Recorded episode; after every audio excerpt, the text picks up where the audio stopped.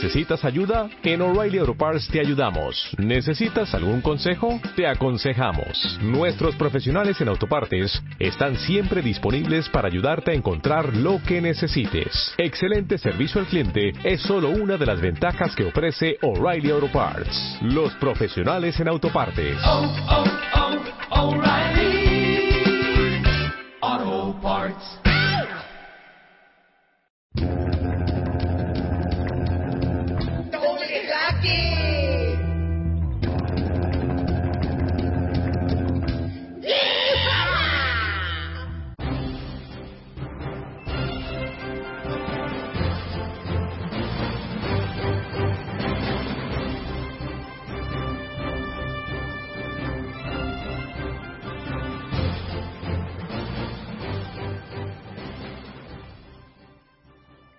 Buenas noches a todos, feliz verano. Y caluroso, por lo menos por estos lares, ¿no? Hoy es el día de Santiago, patrón Ah, de ¿es- España. ¿Es un santo? Eh, ¿Santiago? ¿O sí, no tiene que ver? Sí, puede ser. Eso es por- a investigar, ¿no? Sí. 25 de julio de 2012, año no jacobeo, miércoles. Eso no me lo sapo. Sí, sí, el 25 de julio cae domingo es año jacobeo. Mira, una cosa que he aprendido, una, una cosa más que he aprendido gracias a ti. Año no jacobeo, esto es Doble Jaque, un programa de ajedrez que esperemos que enamore. Hoy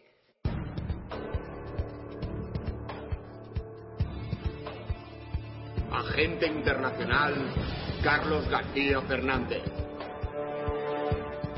Con licencia para ganar.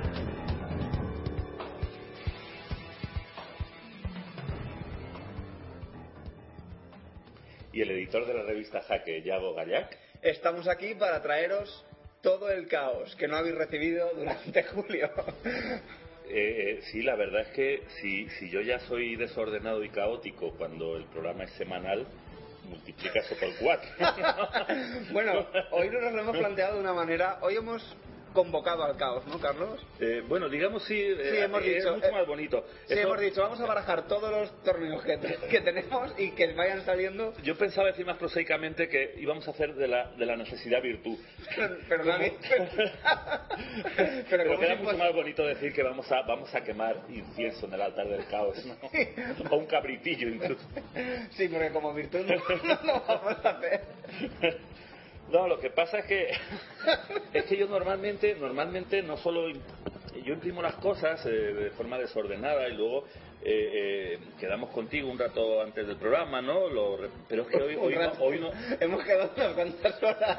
O- o- o- hoy no ha podido ser.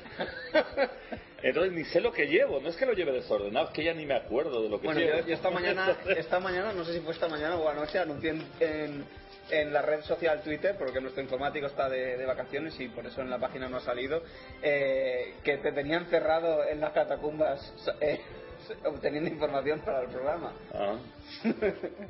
Bueno, yo en realidad en las catacumbas me dedico a jugar al que también quiero hacer una observación más adelante sobre eso. Pero bueno, primero, Yago tiene algo que decir. ¿O no? ¿O no? o ambas cosas. Sí que... Carlos, por favor. Respira.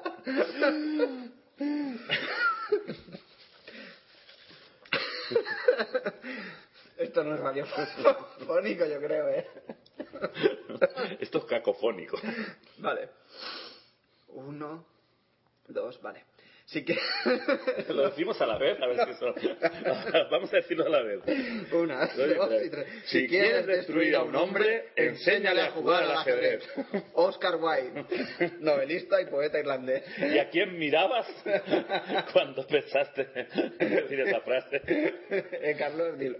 No, yo la verdad, la verdad es que eh, cualquiera que me conozca sabe que es totalmente cierto lo que decía el abuelo Oscar. Mi admirado Oscar Wilde. Pues sí, sí, y, y eso aunque no juegues en Chess Cube, ¿eh? Quiero decir que el ajedrez es peligroso. Lo que ocurre es que, bueno, pues es algo que hay que asumir. Peligro- peligrosamente delicioso. Todo, todo, todo lo que es potente, todo lo que es divino, eh, te puede destruir, claro, es una herramienta muy poderosa, ¿no? Que conecta con, con, lo, más, con lo más sublime y también con lo más... Con lo menos. Pero bueno, eh, yo creo que voy como como, bueno, la verdad es que últimamente con los torneos no hago mucha caja, ¿no? Yo había pensado, tú sabes que hay gente que, que, bueno, no ya que hace sus cositas ahí por, ¿cómo se llama?, por el video chat, ¿no? Sino que directamente se pone, se pone una cámara, ¿no? Ahí en plan un gran hermano para que vean, ¿no? Su cotidianeidad, ¿no? Filmada, ¿no? Entonces yo estaba pensando en hacerlo para ilustrar esta frase que acabas de... Bueno, y también por si alguien... Me quiere hacer. por unos- un pequeño óvulo. Eh, bueno, hay que comentar que hoy empiezas bien el programa con tu camiseta de doble jaque, Ah, recién sí, salida sí. de... Que todavía le tenemos que hacer unas fotos, ¿no? Sí, lo que no sé si... con este con este maniquí o con otro, ¿no? Yo, yo creo que si la gente, si tú quieres que la camiseta queda muy bonita, realmente preciosa, ¿eh? Yo no soy dado a, a fáciles halagos, pero sí que probablemente convendría que la luciera otros modelos, por lo menos al principio, porque dicen que la primera impresión es la que cuenta, ¿no? Exactamente. Entonces, bueno, todos los balleneros, la tripulación de los barcos balleneros, seguro que te piden varias mudas, ¿no? Bueno, pues empieza por donde quieras, ¿Pero barajo o lo dejo tal cual? como quieras, si es que da lo mismo. Eh, el caso es que cuando acabes me lo, va- me lo vayas pasando. Espérate eh, que me quería, vayas pasando guion. quería dar una nota de... Ah, bueno, lo primero que quería comentar para curarme el saludo. Dios mío. Pero esto es peor de lo ¿Era, que- era lo de la anécdota de la, de la imaginado. Torre Eiffel o...? Eh, bueno, eh, eh, no, era algo previo. Era, Ah. era, era algo... mm, Bueno, ¿O no? o no. Quiero excusarme an- ante nuestros oyentes por las posibles omisiones que aún no he cometido, pero seguro que voy a, a cometer. ¿Está bien dicho cometer omisiones? Sí. Sí. o omitir con... Comisiones Omitir también. comisiones. Eso también lo puedes hacer. Pero el banco te, te zurrará. Sí, luego te la reclama el banco.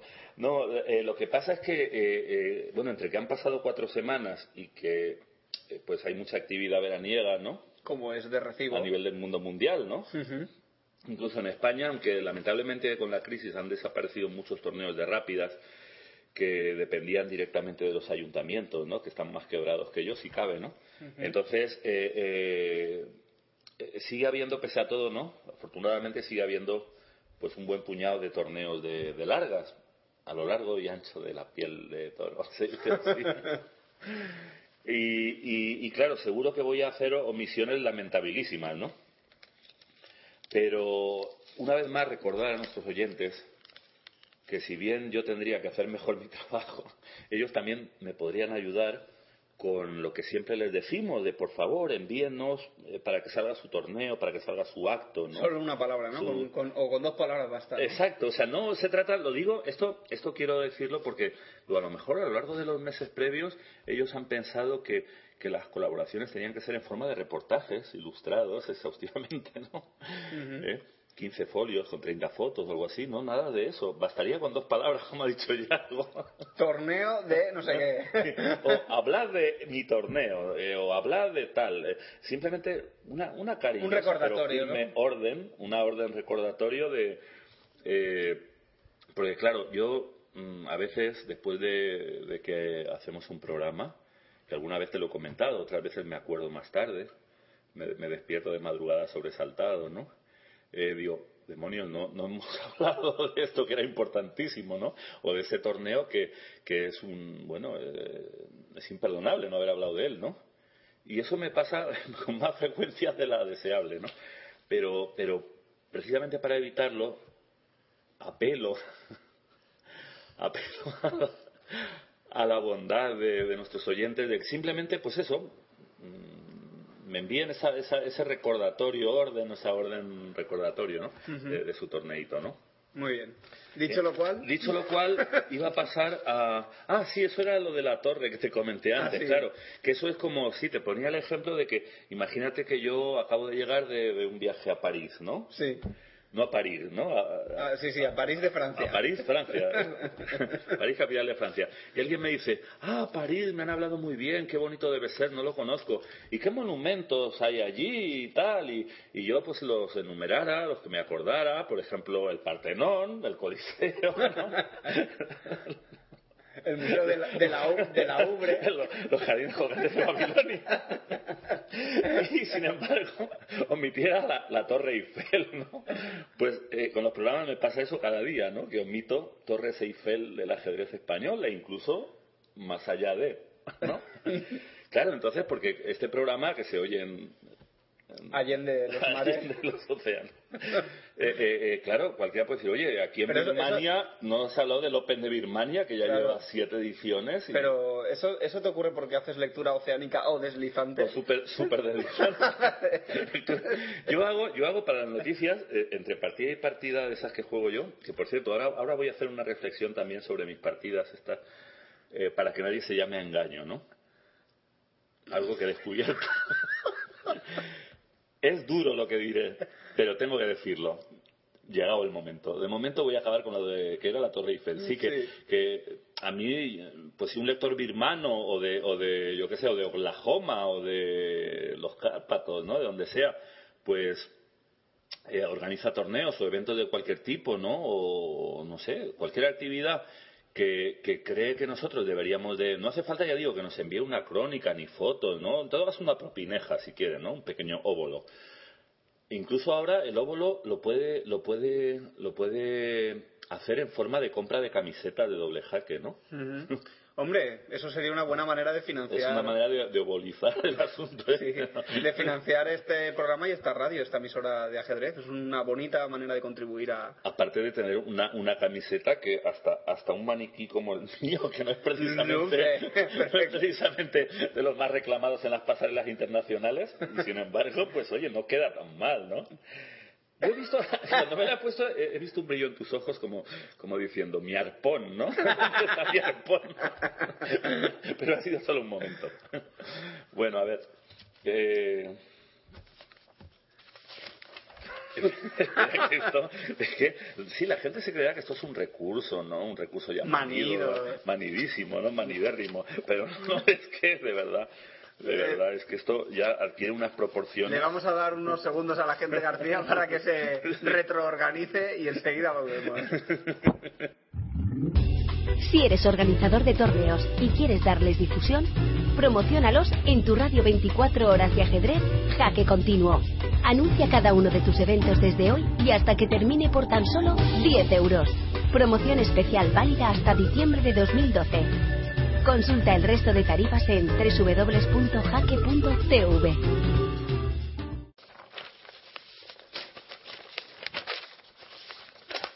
Bueno, siguiendo tu sugerencia, estoy barajando. Realmente hoy va a salir aquí. Ahora, por favor, corta. Corta el mazo. Un poco más de, de barajeo. Venga, va. Cuando tú digas, tú no mires. Tú cuando digas ya, dejo de barajar. Elige esa carta. Esto es como el tarot del ajedrez. Bueno.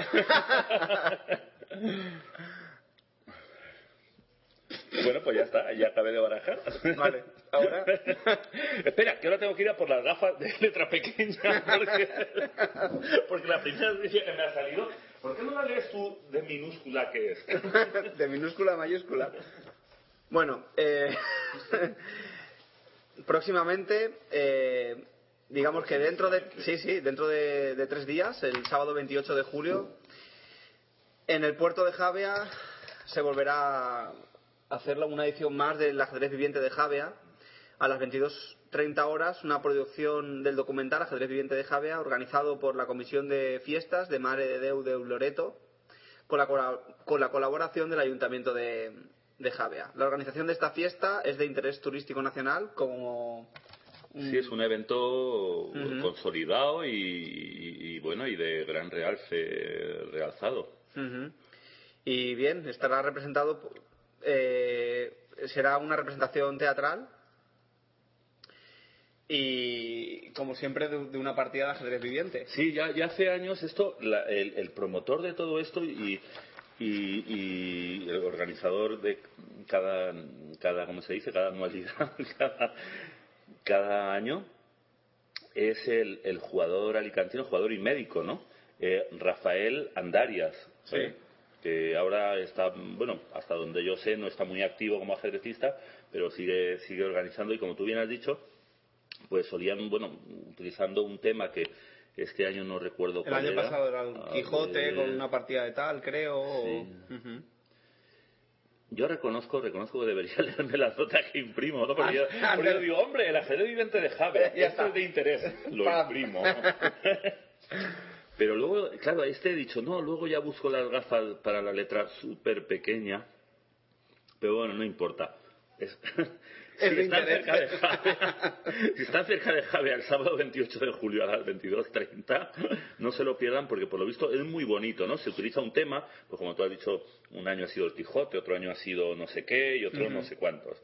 Pero siempre son temas interesantes, ilustrados por una partida de ajedrez viviente, Mm. la gente se viste, pues si era el Quijote, pues se vestirán pues de eso, de, Sí. de personajes del Quijote o de Bien, molinos. todo de- bien narrado por a veces escritores profesionales. y es un espectáculo que además, eh, como se celebra por la noche, pues queda muy, Muy chulo, llamativo, muy, bonito. sí. Además, Javea es una localidad que yo conozco de, de campeonatos de rápidas, ¿no? Que tradicionalmente tiene un torneo a primeros de septiembre. Es- esa nota no la traía porque, como creo que también va a haber un programa en agosto, ya lo pensaba decir, pero a primeros de septiembre se va a hacer. De todas maneras, en la página facv.org, página Federación de Ajedrez de la Comunidad Valenciana, .org o en la de Vicente, ¿no? Ujú. ajedrezvalenciano.com.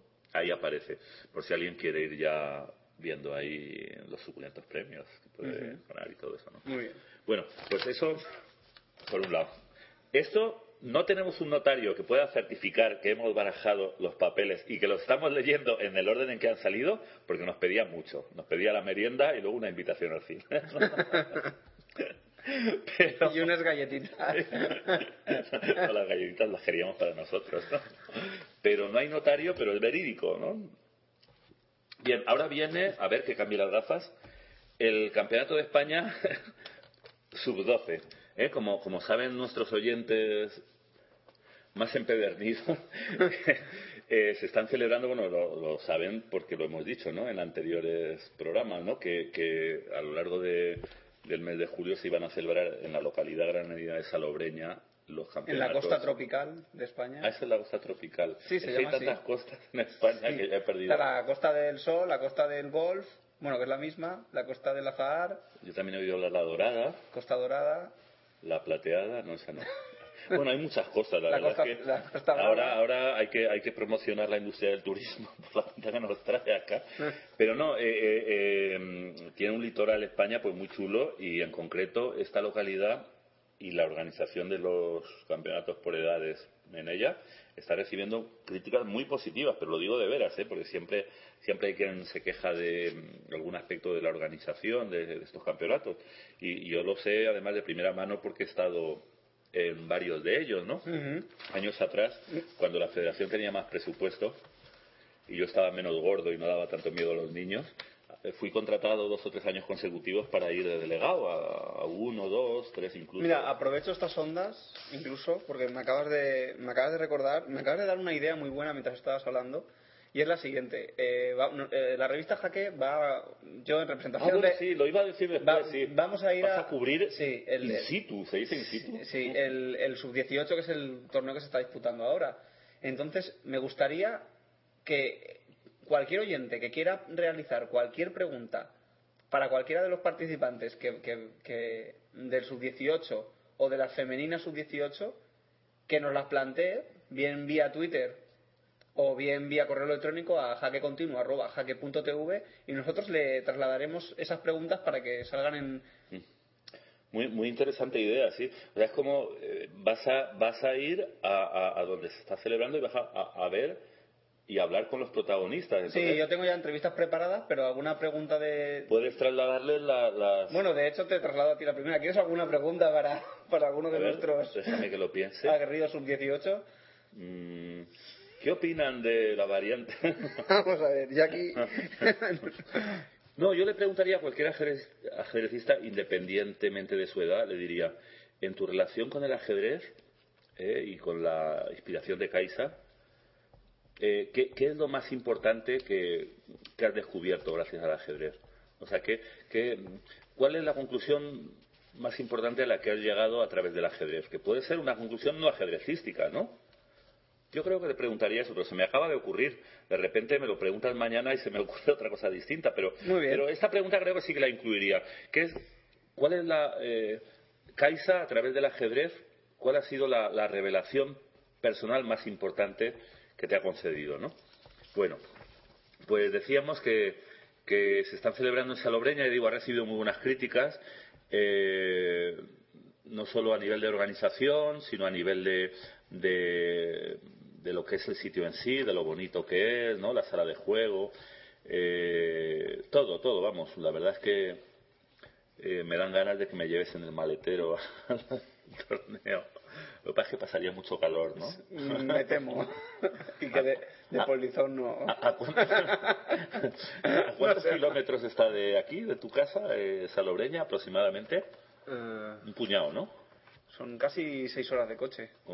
Sin parar. sí. Sin, No. sin parar son seis. Y si parando, hubiera sido tres o cuatro, aún me hubiera animado a ir en el maletero, pero si son seis, ya creo que no debo. seis bueno, a, a pleno.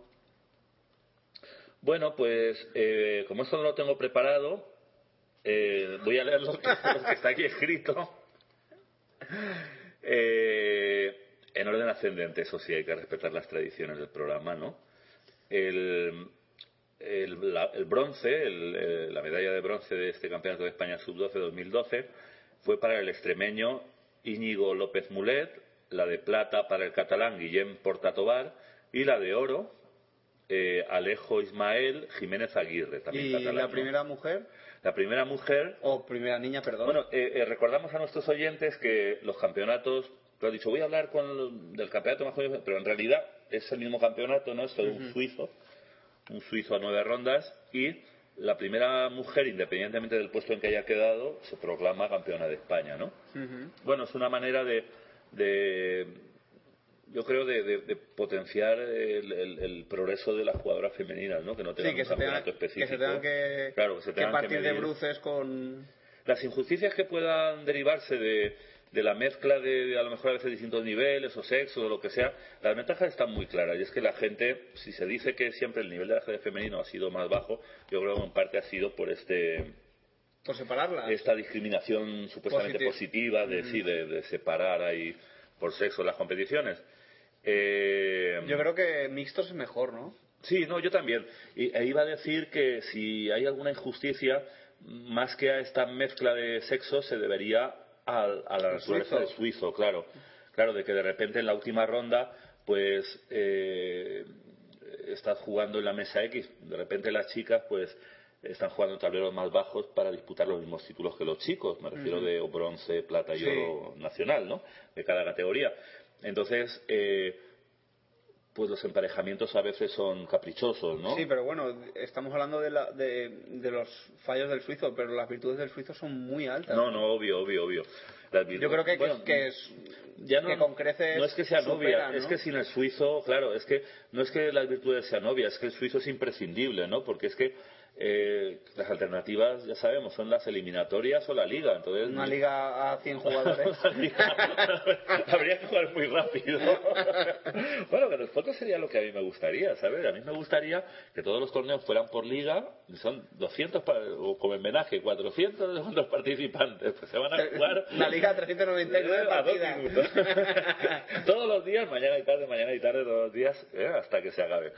Bueno, pues entonces... En ese caso sería tarde y noche. Eh, lo, lo que, lo, que, lo que quiero decir lo que quiero decir es eso que por ejemplo no sé esto se me acaba de ocurrir, ocurrir ahora y no lo tengo muy pensado no de repente es una tontería más pero eh, me suena que tiene algo de cierto. Y es que eh, para los puestos absolutos para las medallas absolutas pues está claro que están jugando en las primeras mesas no donde los que han llegado ahí pues son lo- los que mejor lo han hecho no Sí. pero a veces para las medallas femeninas eh, si van más por abajo, pues tú sabes, en un grupo más amplio, de repente eh, gente que tenga, por decir algo, cinco puntos o los que sean, pues es más variopinta, ¿no? Puede haber eh, gente más fuerte. Sí, gente que más venga de arriba o que venga de que abajo. claro, y entonces de repente ahí puede influir mucho eh, El rival. eh, la suerte, por llamar a- Del emparejamiento, a lo- sí. Claro, o el destino, o lo que sea, porque eh, aquello que hace que te toque con X y no con Y o Z. Pero bueno, eh, Has- esta has- reflexión. has dicho un jugador y Z. sí, no, no, Ah, al fin. un jugador muy bueno, un gran maestro vasco que se llamaba así, y Z. No, se sigue llamando. Sí, pues, sí, Eh, y por muchos años. Bueno, pues entonces voy a decir eh, lo mismo, voy a decir, si te parece, eh, eh, bronce, bronce, plata y oro, pues la- el bronce se lo llevó eh, la, la Navarra a, eh, Ainhoa Ortín Blanco, la plata la gallega Mir- Mireia Represa Pérez y el oro, o sea, campeona de España sub-12 2012, eh, Cristina Cabrera Valverde de Andalucía. Enhorabuena a todos, sobre todo a... Y a todas. y a ah, bueno, todas. no, de momento a todas, porque aún no he Sí. dicho los chicos. Sí, los chicos ya los has dicho. Ah, es verdad. ¿Y por Eh, qué? Eh, pero ha sido anticlimático. He empezado con los chicos.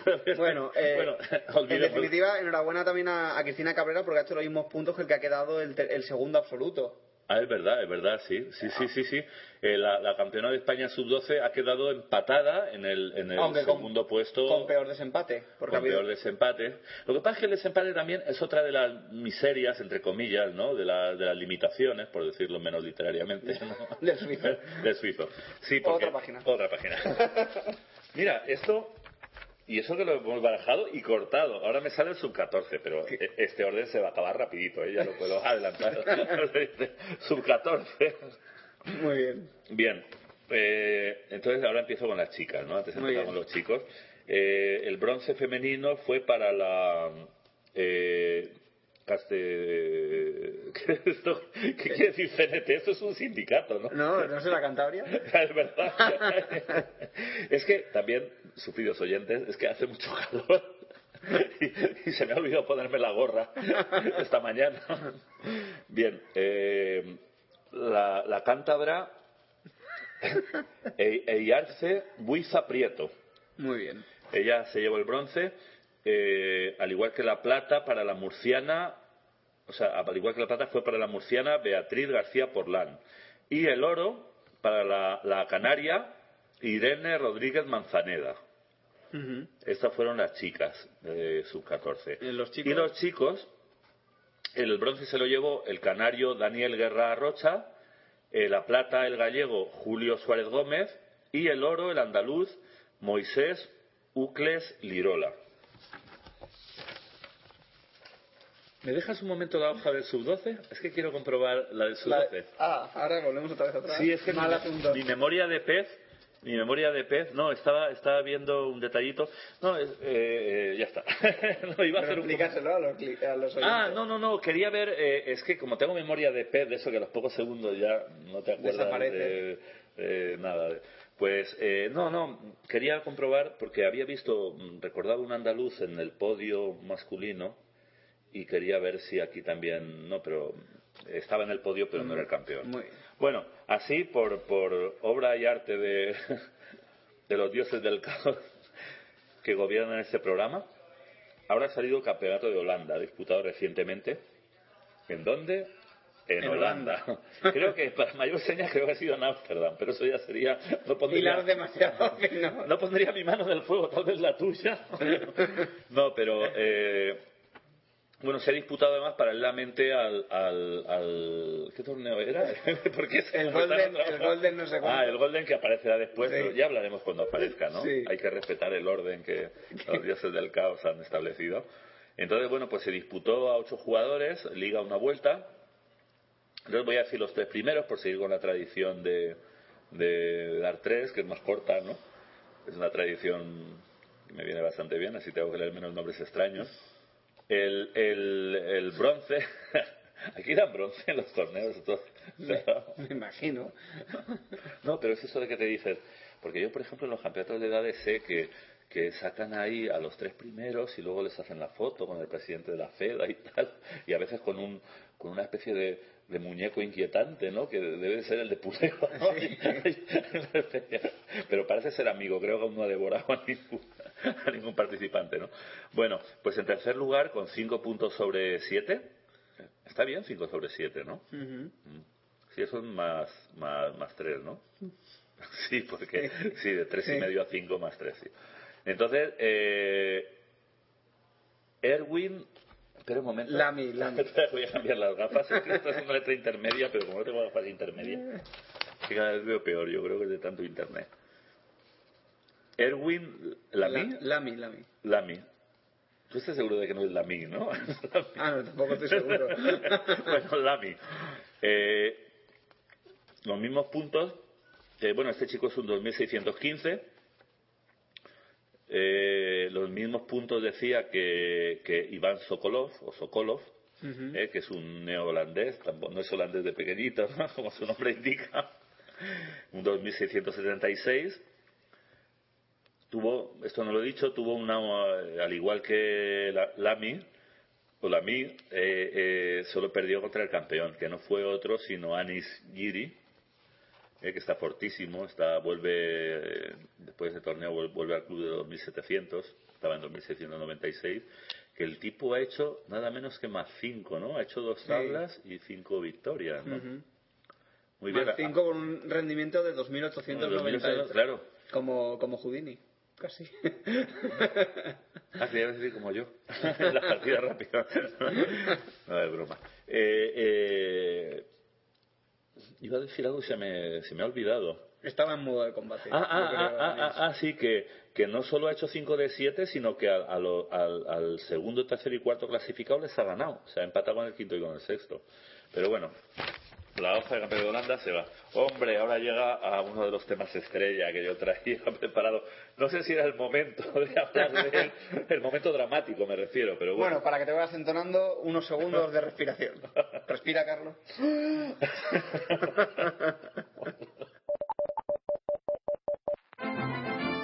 Porque el ajedrez es mucho más que solo ajedrez. Revista Jaque.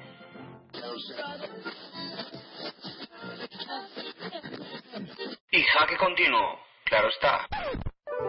Si eres maestro de ajedrez y quieres dar clases, anúnciate en tu radio 24 horas de ajedrez Jaque Continuo. Promociona tus clases todos los días por tan solo 5 euros al mes. Y ahora puedes probar dos meses por el precio de uno. Promoción especial válida hasta diciembre de 2012. Consulta el resto de tarifas en www.jaque.tv. Bueno, Carlos, ya has tomado el aire que necesitabas. Sí, bueno, han tenido que ponerme unas inyecciones también de esas de, ¿cómo se llama? Ay, de esas como cuando te da así como un patatú. No, la verdad es que sí he llegado a uno, uno de los temas estrella del día, para mí, para mí, ¿eh? que es, eh, no sé si recuerdan nuestros oyentes que en el último programa comenté no me ha dado tiempo de hablar de un torneo en el que perdí dos veces por culpa del mismo jugador. O llegué a, no sé si sí, creo que algo el de como hace tanto tiempo. ¿Eh? Como hace tanto tiempo ya. Sí, es verdad. No, además pasa una cosa, Yago, tú lo sabrás porque también lo eres, ¿no? Las personas especialmente ocupadas como nosotros, el tiempo parece que, que se dilata, ¿no? Quiero decir, es el efecto acordeón. ¿no? O sea, a, lo largo del día sientes que te faltan horas, ¿verdad?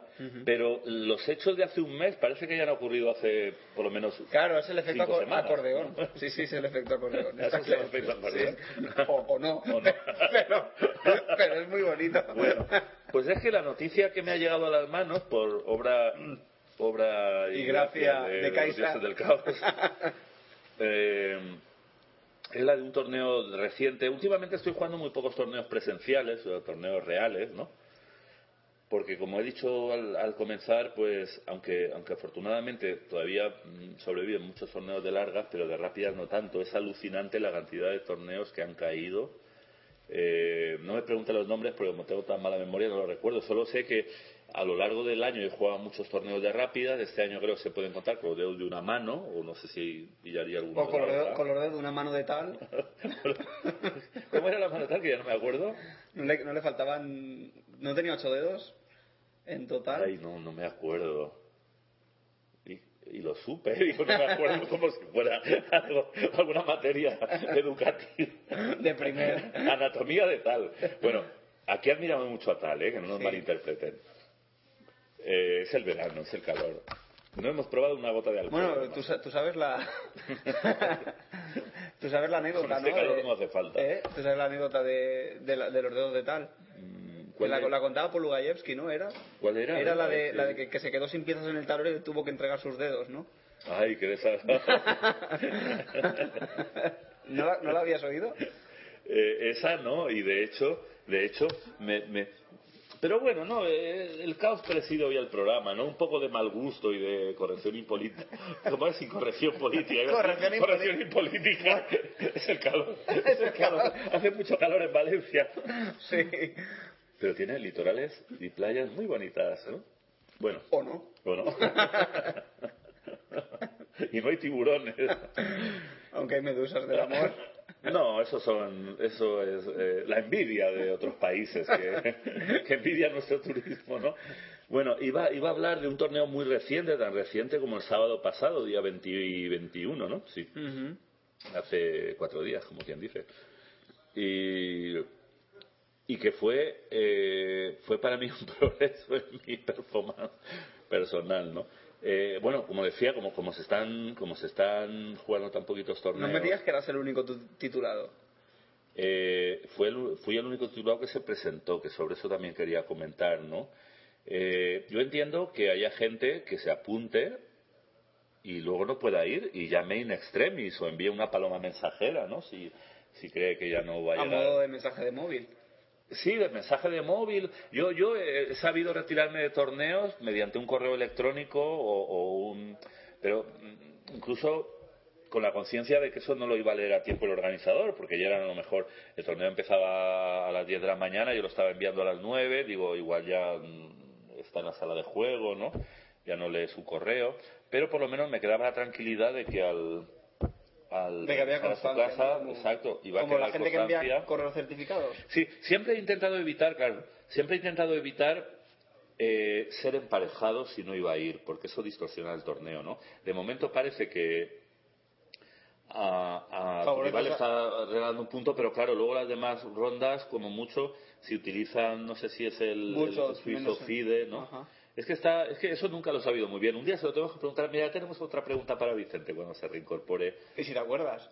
y si me acuerdo, porque hay que decir que el amigo Vicente está llevando este verano unas vacaciones ajedrecísticas totales. De primer orden. Sí, ha estado, ha estado en Benasque, Salobreña. eh, ahora está en Salobreña, creo que se va a ir al Mansa, luego no sé si arbitrará en Mislata, luego su propio festival de Cullera, y seguro que omito algún sitio, o dos. ¿O no? Aquí más que o no, habría que decir, o dos. Eh, pero, ¿por qué decía esto de Vicente? Para preguntarle algo del suizo Ah, ah, sí, sí. Bueno, esto, esto no es guion, ¿eh? Esto es una prueba real de mi memoria de pez, ¿no? Entonces, eh, eh, sí, porque yo la verdad es que cada vez lo tengo todo más desdibujado, ¿no? Pero creo recordar que en, en el Buchol FIDE, porque sabrán nuestros oyentes que hay un Buchol y un Buchol FIDE, en el FIDE creo que por, por cada ronda que hayan comparecido un rival tuyo te dan medio punto. Por ejemplo, un rival en un torneo a siete rondas que comparezca en la primera contra ti, de momento te anotas un punto, pero luego de, de Buchol te da, pues te daría que quedan tres rondas más, pues a medio punto por ronda tres puntos. Pero claro, se supone que esa persona que te ha dado el punto de tablero luego te va a dar menos Buchol, a lo mejor que... Imagínate que yo, que era uno de los favoritos, le gano, pero luego hago, yo qué sé, seis puntos. Pues le estoy dando el doble de Buchol, le estoy quitando un punto que a lo mejor lo puede recuperar luego entre otro más flojo, ¿entiendes lo que quiero decir? Sí. Y tanto si está luchando por premios en la general como por premios por tramos, el punto que yo le quito, otro se lo dará, ¿no? ¿Esto ha quedado poético o no tanto? Pero el, Que le pregunten a Borges. pero, pero el Butsol, el ya lo tiene fastidiado, ¿no? Entonces, yo intento siempre que no, que no me retiren, ¿no? De, o sea, que no me emparejen y por tanto me retiren. Siempre intento Sí, avisarles. intentar no fastidiar eh, o distorsionar, que es lo que Claro, dices tú. distorsionar el, el- los sistemas de desem- o sea, el, el desempate de, de ese primer rival mío, ¿no? No, y distorsionas todo el torneo realmente. Aunque eso hay gente que, que, que no lo sabe, pero esa falta Sí. de, de respeto distorsiona Sí, todo, bueno, la el dis- campeonato. pero la distorsión ya ya eh, ya es del tipo de efecto mariposa, ¿no? Porque es como cualquier Aleteo. o sea, cual- cualquier cambio y de hecho la anécdota que iba a comentar tiene que ver con el efecto mariposa este aplicado al ajedrez, pero ahora llego a ello, ¿no? El mariposeanos. Sí. Eh, el torneo este decía, eh, eh, bueno, era un torneo que a nivel de participación no estuvo tan mal, ¿no? Hubo 66 jugadores reales, se apuntaron unos poquitos más, tampoco hubo muchísimas incomparecencias, creo que hubo así como 7 u 8, 7 estoy contando, aunque con las gafas con las gafas de menos dioptrías, o sea que podría ser más o menos, pero 7 creo. Entonces, en este torneo, lo que sí que hubo, y no lo hago como crítica personal, así podría haber sido Kasparov y Carlsen, ¿no? Cualquier jugador, además, independientemente de su título, tiene, yo creo, la obligación moral de cancelar una cita previamente concertada, ¿no? Eh, Para mí esto es un axioma de, de las relaciones entre seres humanos, ¿no? O incluso Entre, inter, entre, entre quien sea, entre Puede amigos. ser entre un hombre y su perro también. O Sí, sea, sí. si tú quedas en algo eh, y no vas a poder intentar Avisa, cancelar. ¿no? Claro, aquí la excusa que a lo mejor tienen algunos que no lo hacen es decir, bueno, es que ellos tienen que estar igual, tienen que organizar igual. No, pero no, porque ya digo, hay una hay distorsiones como muy obvias y luego distorsiones llaman mariposiles, ¿no? Ya, sí, por el efecto mariposa que estamos diciendo. Bueno, entonces en este caso, eh, yo, yo era el número 4, según iba siguiendo Eche Results. Digo, bueno, mientras sea el 4, voy a jugar, porque hay 5 premios en la general. No, en serio, hubiera jugado incluso aunque hubiera estado el 8. Ahora, ya más allá del 8 me lo hubiera pensado. No, es un torneo que tengo que jugar y por varias razones, porque los organizadores son gente muy, muy eficiente, cariñosa, conmigo siempre se han portado muy bien. Yo recuerdo una anécdota, y es que yo gané la primera, bueno, no sé si hemos dicho que hablamos del Open de Montserrat, el Open, el abierto, Poble de Montserrat, ¿no? Eh, que ya alcanzó este sábado pasado su quinta edición. Entonces yo estoy con ellos, eh, tengo una deuda de gratitud, porque aparte de que ya digo, son muy cariñosos, pues yo gané no sé si la primera o segunda edición. Entonces a la siguiente recuerdo que llamé para apuntarme y dije, no tendré que pagar, ¿no? Ay, es que pagan todos, vamos a darle presupuesto. Digo, hombre, pero podíais, podíais, si no a los maestros en general, que cada- vez hay más, ¿no? Entonces, claro, al final van 20 maestros, pues si no le cobras a ninguno, eso es un, un duro golpe para las arcas de la organización, ¿no? También depende del aforo, claro, si tú tienes, no es lo mismo tener 50 plazas que, que 100, que 200, ¿no? Pero bueno, yo les sugerí, les dije, ¿y por qué no invitáis, no ya maestros, grandes maestros, no, ¿por qué no invitáis solamente, o sea, si no queréis invitar a nadie, pues invitad por lo menos a los campeones? Sí. Ah, casualmente yo era campeón en ese momento, pero bueno, una cosa que se me ocurrió. Y, entonces se ve que lo hablaron y, entonces lo han instaurado. Entonces cobran a todo el mundo, pero respetan, o sea, eh, tienen el detalle de no cobrarle la inscripción a los, a los, a los que han sido en la, pues, las ediciones anteriores campeones, ¿no? Entonces decía, eh, eh, yo estaba el, el 4 de ranking días antes de celebrarse el torneo. Luego vi que uno de los maestros que había por delante mío desapareció, o sea, quiere decir que hizo lo correcto, ya muy se borró, ¿no? Entonces yo estaba entre los tres mejores, eh, según el Elo. Pero cuando llegué, vi las mesas montadas, la gente ocupándolas y tal, y, y- y los dos maestros que habían por delante mío en el orden de fuerza no aparecieron, ¿no? Entonces es algo que, si bien, bueno, no voy a decir que me entristeciera profundamente, Te puede favorecer. no sentí ningún impulso suicida, ¿no? Ni nada, porque dije, bueno, Te ¿cómo puede se decir? cierto Sí. punto favorecer, ¿no? ¿Cómo decía aquel? Decía un ajedrecista cuando yo era joven, decía, eh, un enemigo menos y una ración más. o sea, que sería dos enemigos menos, dos raciones más, ¿no? Pero sí que pensé, qué pena. Eh, eh, esta mala, mala fama que a veces hay de los maestros, que puede ser en parte, puede haber gente más mediocre que, que odia a los maestros porque les ganan y no ven la parte de que Los, les pueden los enseñar. curten, sí. Claro, y aparte luego hay que agarrar al maestro por donde, por donde sea y decirle, oye, vamos a mirar un momento esto, ¿no? Aunque sean tres minutos, ¿no? Y el otro, por a menos que sea muy mal educado, pues te va a contar. Yo siempre, además, siempre, a veces soy yo, como maestro, el que le digo al otro, oye, ¿te importaría? Porque me, me quedo con alguna duda y me gustaría mirarla, ¿no? Porque ¿Qué habrías hecho aquí o qué habías pensado? Sí, no? es, por ejemplo, en una de las partidas se me dio una posición muy interesante, pero por falta de tiempo, porque el ritmo eran 7 minutos más 3 de incremento, o sea, Ujú. 7 Sí, minutos en 7-3. total, y cada vez que, lo digo para algún oyente que se ha incorporado recientemente y no sepa cómo la modalidad está de, pero bueno, ya está. Entonces, eh, como decía, más allá de los que le tienen odio a los maestros, o bueno, si no odio, pues cierto Resquemorcete. cierta repugnancilla, cierta, cierta mm, bueno, que es un poquito lo que yo creo que también está detrás. Siempre he dicho que eso me ha parecido halagar los bajos instintos de gente que pueda sentir eso y que puede estar detrás de muchos torneos sub eh, lo que sea de lo, ¿no? Ujú. Porque como también he sostenido varias veces, desaparecen unas élites pero aparecen otras con menos elo, ¿no? Siempre va a haber eh, siempre que la gente tiende a estancarse a un nivel de juego, porque no estudia, porque no, bueno, porque no hace lo necesario para progresar, pues eh, uno más va a ser difícil. Hombre, la práctica siempre ayuda, ¿no? Pero es como si nos Pero- volviéramos más cómodos, ¿no? Menos luchadores. Puede ser. No sé, yo, o sea, mi, mi teoría es que la gente tiende a estancarse en un nivel de juego. Entonces, siempre va a haber, para un jugador estancado, siempre va a haber como varios estratos de, de, de niveles, ¿no? De niveles de juego superiores al suyo, que se- eso se personifica en, en jugadores con cierto celo. Está claro que ¿Qué es el estancamiento para ti, Carlos? el estancamiento en, en ajedrez, Sí.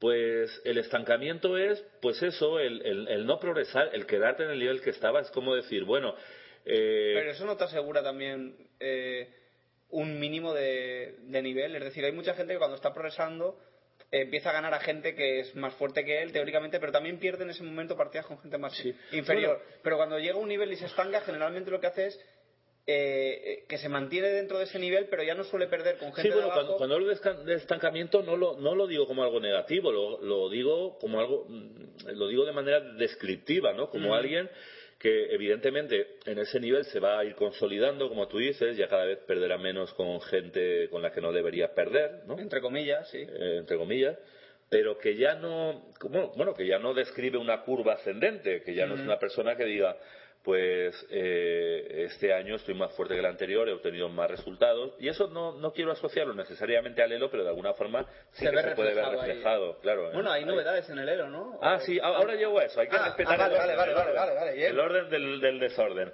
Bueno, pero para hacer más corta la historia, eh, yo rogaría a mis compañeros maestros, y no maestros, porque todos somos compañeros en el mundo del ajedrez, lo que pasa es que especialmente a los maestros, porque si un jugador... Tiene que predicar, ¿no? Con el ejemplo. Claro, porque de hecho, de hecho, aunque Vicente nos dijera, y, y- y probablemente sea cierto, ¿no? En una, una de sus últimas intervenciones en el programa, que él no cree que, dice algo hay, pero no creo que eso sea tan determinante, ¿no? Eh, la manía que algunos pueden tener a los maestros para que se hagan cada vez más torneos sin ellos, o por debajo de cierto elo, y eh, viene a ser prácticamente lo mismo, ¿no? Entonces, eh, si todos los ajedrecistas tenemos que ser especialmente escrupulosos en cancelar nuestras inscripciones en torneos, pues si no lo puedes hacer a tiempo de que no te emp- emparejen, pues hazlo de alguna... Porque yo recuerdo, por ejemplo, uno de los dos maestros que no comparecieron, algún otro jugador me dijo, sí, ya anoche me dijo que no iba a poder... A lo mejor esa persona lo dijo, pero ya era tarde porque ya estaba hecho la ronda, ¿no? Y Esto también tiene relación con la anécdota que viene a a continuación. Pero bueno, voy a acabar con este torneo.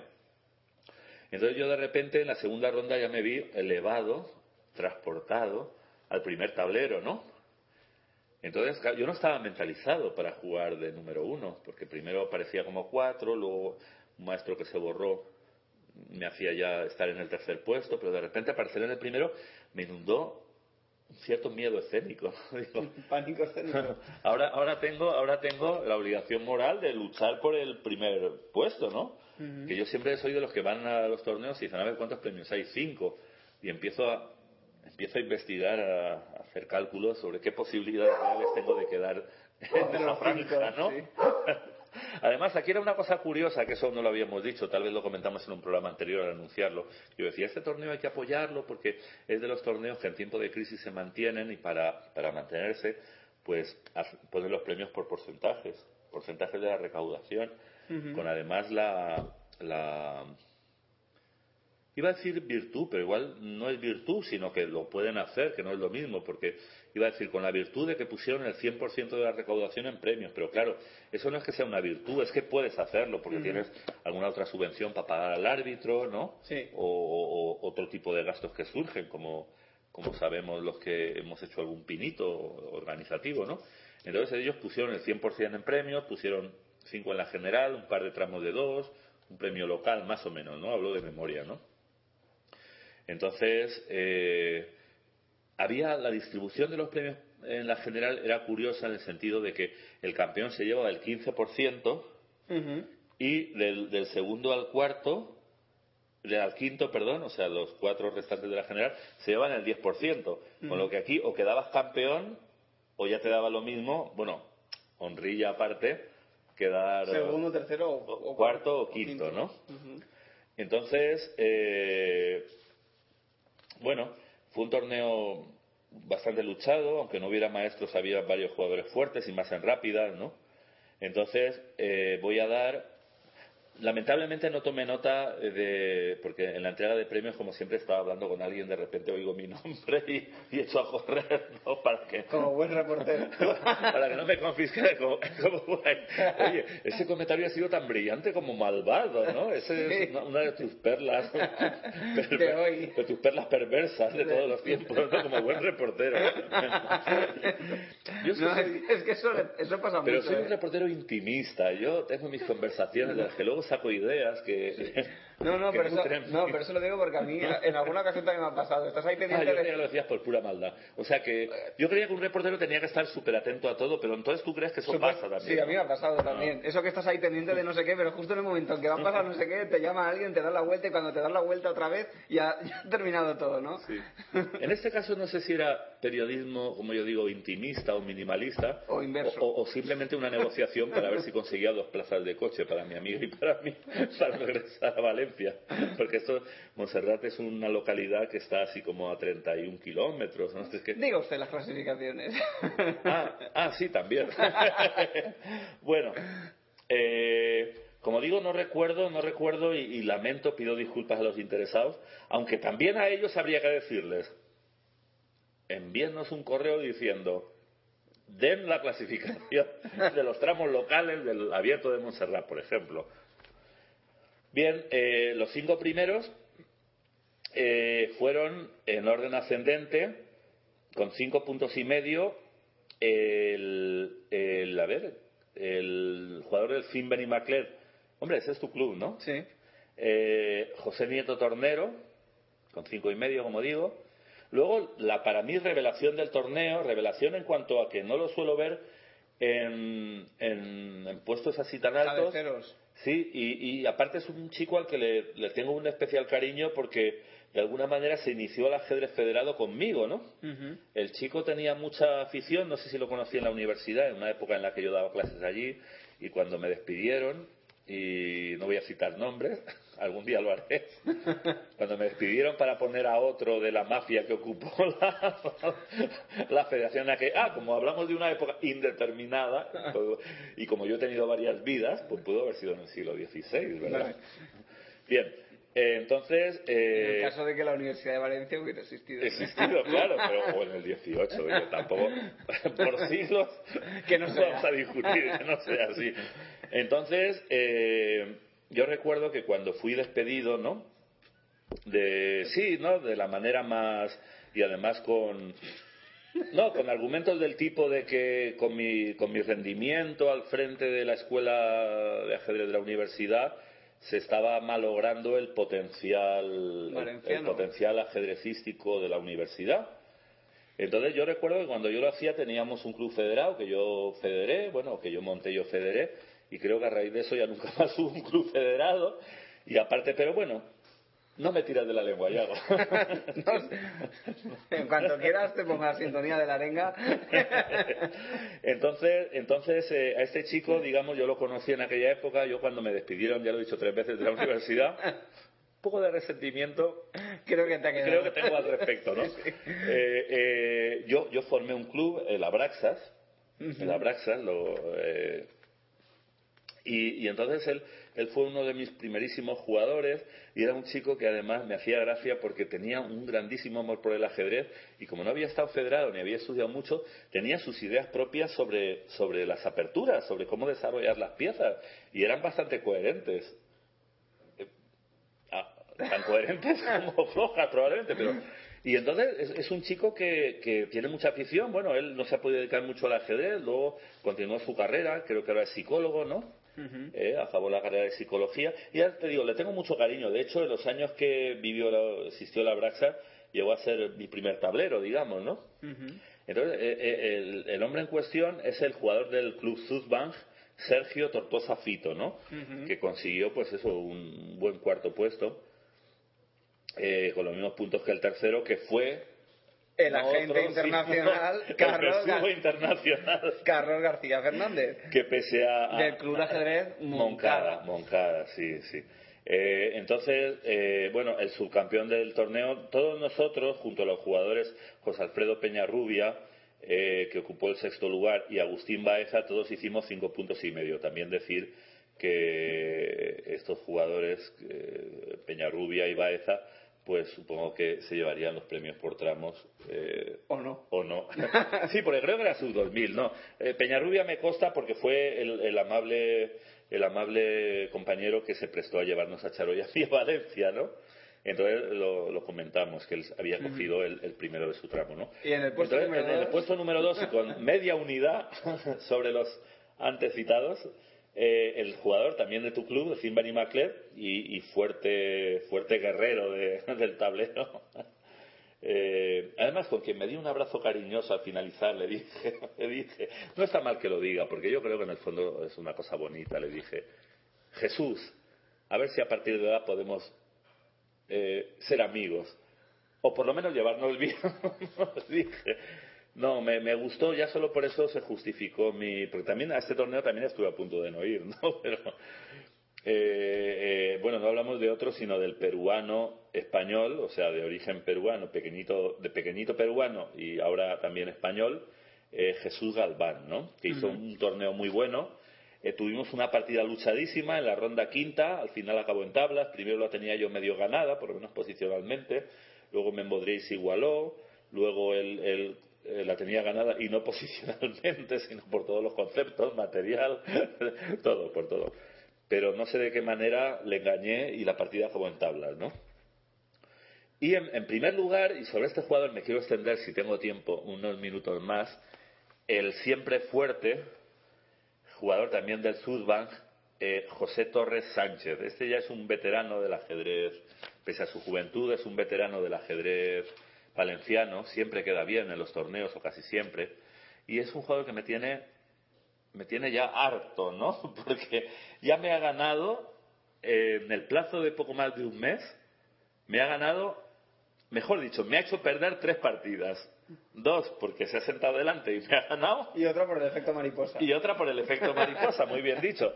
Y entonces entronco con eso, con el, con el, con la anécdota que se me quedó por contar en el anterior programa, ¿no? Este, este chico, José Torres, ya digo que es muy fuerte, le felicito por el campeonato, aunque no tanto por haberme ganado.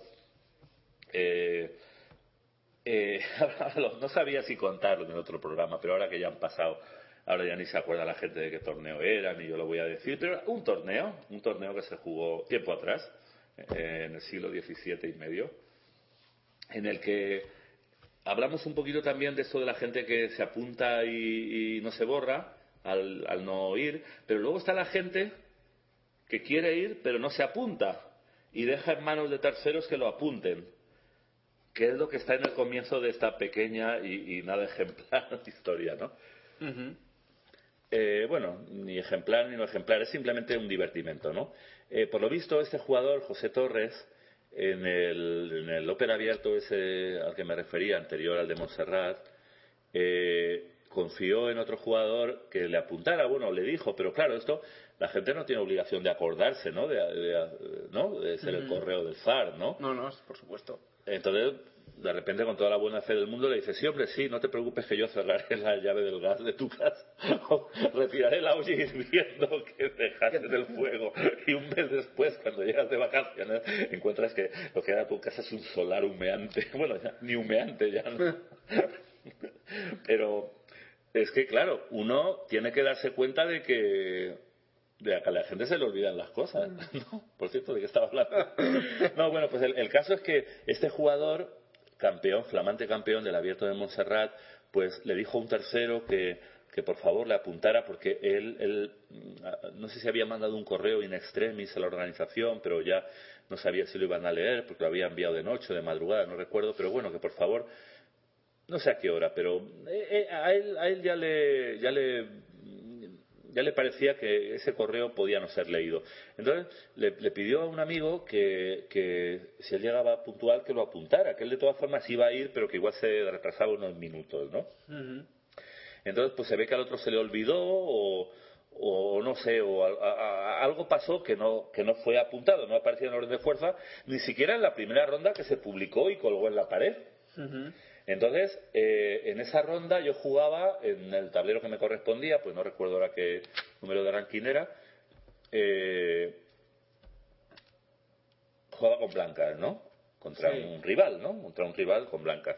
Entonces, yo ya, bueno, yo no me siento de inmediato, ¿no? Me gusta ya esperar a que ya den el pistoletazo, voy al baño, paseo. Eh, Charlo. Charlo. Pero estoy pendiente de, de eso, de que cuando empiece a sentarme, tampoco me gusta sentarme mucho antes del comienzo de la partida, ¿no? ¿Y eso? ¿Te ayuda para tu supermodo combate o...? Sí, de alguna forma yo mm, eh, siento que, que sí, que me ayuda en, en la activación del modo combate, ¿no? Entonces, sí, porque quieras que no, te sientes el rival y lo saludas, igual a veces las de yo, que soy un poco charlatán, Empiezas a hacer gracia. eh, monerías ahí, o hago algún comentario, o bueno, que tenga suerte menos y menos en esta partida, en fin, bueno, tonterías, cualquier cosa, o simplemente comentas, no sé, cualquier cosa, ¿no? ¿Eh? Cotizaciones de bolsa, Sí. el clima, ¿no? ¿Cómo Tú está sa- tu familia? Tú sabes pasar a tres monedas, como yo. ¿eh? Bueno, entonces, entonces eh, nada, yo vi, pero la ronda se puso... ¿Qué piensas del afiliador? Y, y entonces aparece, aparece en, en- en- en los instantes posteriores a, a que la ronda sea colgada, o simultáneamente a ello, no sé, aparece el, el jugador este, El susodicho. el susodicho, ¡ay, ay! Yo quiero jugar, no sé qué. Yo le dije a, a fulanito que me apuntara, ¿no? Y entonces el árbitro, alma de cántaro, ¿se dice alma de cántaro? Sí. Eh, Según, bueno. según quién será el árbitro, sí. ¿Qué quiere decir alma de cántaro? Dejémoslo para nuestros oyentes. Sí. No, es que no sé si eh, eh, refleja la idea que Bueno, quiero transmitir. tú- Bueno, eh, bondadoso, Sí. ¿no? Eh, se, Sí, se- sí, refleja, refleja. Se, se apiadó, se enterneció, se compungió, no sé. Y entonces, eh, me imagino que previa autorización de la organización, eh, ir, arrancar de la pared la ronda publicada y decir, esta ronda no vale, eh, hay, eh, no- nos, hemos dejado un jugador. No, y tuvo la honestidad de decir que es que, es, bueno, que había habido como algo, un problema para...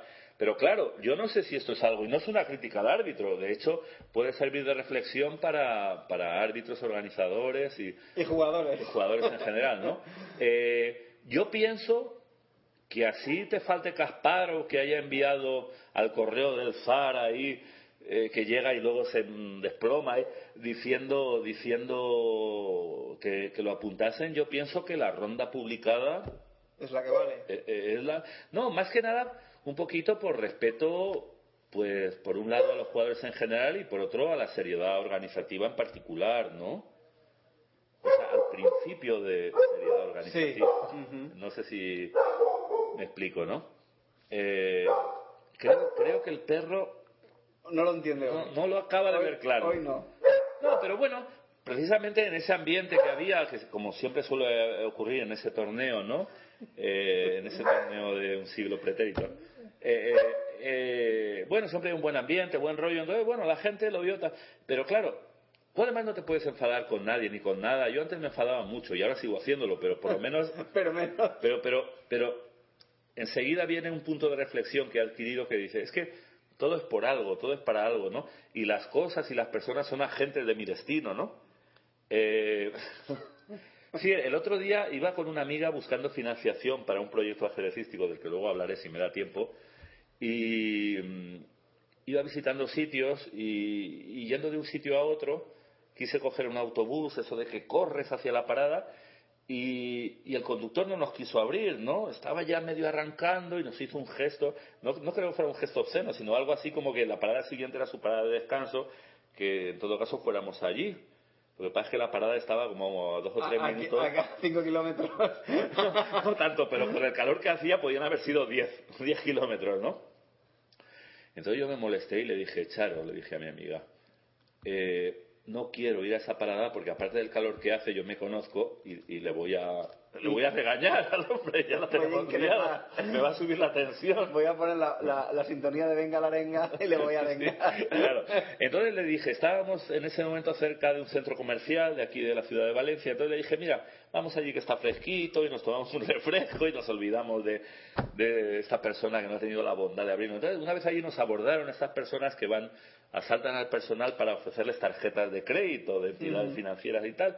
Entonces, bueno, ya que estábamos allí, pues rellenamos por inercia una solicitud eh, a nombre de ella, que es la, la parte solvente del tándem. ¿no?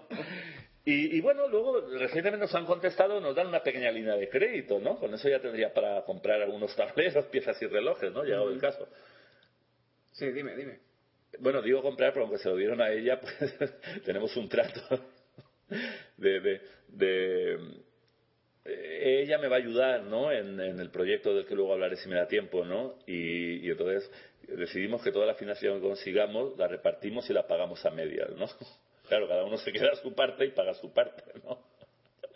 Yo hubiera preferido quedármelo yo todo y que lo pagáramos a media por un, por un, ejercicio de solidaridad por su parte, pero, pero ella no lo, no lo acaba de ver. Bueno, pues el caso es que, entonces, luego yo le decía, ¿te das cuenta de que si el conductor nos hubiera abierto, en sido de amabilidad, nos hubiera abierto la puerta, no hubiéramos conseguido esto? Entonces, por eso digo que incluso las cosas que... ¿Me da tiempo de contar una pequeña fábula muy rápida? ¿Cuántos paréntesis llevas? No, lo digo porque... Por favor, cierre paréntesis a partir del décimo nivel. Para, para ilustración de nuestros oyentes, yo siempre he dicho que lo importante es pasarlo bien, disfrutar y que no hay, no hay que preocuparse tanto por el resultado. Yo lo decía aplicado al ajedrez, pero en la vida también que habría, habría que hacer un poco lo mismo y pensar que las cosas que nos pasan y las personas con las que nos encontramos o topamos incluso, pues son agentes de nuestro destino, no necesariamente para mal. No me viene a la mente el cuento ese, es un cuento antiguo, ¿no? De, de lo voy a decir muy, muy brevemente y probablemente pues ¿Lo destrozarás? lo destrozaré. esa es la palabra, está buscando la palabra. No hay otra mejor que esa, lo destrozaré. No, es de, es de eh, bueno, una especie de granja y perdida en el campo, ¿no? En un país de esos feudal o de esos Asiático. eh, asiático, probablemente. Eh, que, eh, bueno, viven humildemente, ¿no? Un, un granjero, la mujer y el hijo, y entonces tienen un caballo, ¿no? Sí. Y, y de repente un día se escapa el caballo, dicen, ah, el, ja- el caballo se escapa. Entonces un vecino, que- un vecino que era un poco borde, ¿no? Dice, eh, qué, put qué, qué- qué faena que se te haya ido el caballo. Y el hombre, el hombre que era un sabio, ¿no? Dice, ¿Quién sabe? quién sabe, ¿no? Ah, tú también lo conoces, ¿no? Sí. Eh, vienes- Y entonces, eh, eh, al, al poco tiempo, el caballo vuelve acompañado, se ve que había ligado, tal, vuelve con otro caballo o caballa, ¿no? Eh, ya fuera gay o heterosexual, ¿no? Entonces vuelve con un caballo o una caballa y entonces eh, de repente eh, el vecino ese que era un poco mosca le dice, Qué suerte, hombre, qué Ángel". suerte, ahora tiene-". y el otro dice, ya se verá, ¿no? Entonces, eh, intentando domar al, al nuevo caballo, el hijo del granjero este, Sí. pues se cae y se rompe una pierna. Ya, vaya, vaya que te ha traído el caballo. O la caballa. o la cama. Total, que a, a poco de esto, eh, llega el, el- el- los, eso, los, los reclutadores del ejército del señor feudal no sé qué, ahí llevándose a los mozos para no sé qué guerra de esas que, Que se montaban que se así por- montan ahí los señores feudales. ¿no? Vámonos de guerra. Y entonces a él no se lo pueden llevar porque, porque Está- está con la pierna rota. Entonces, Llega el moscoso mosqueante.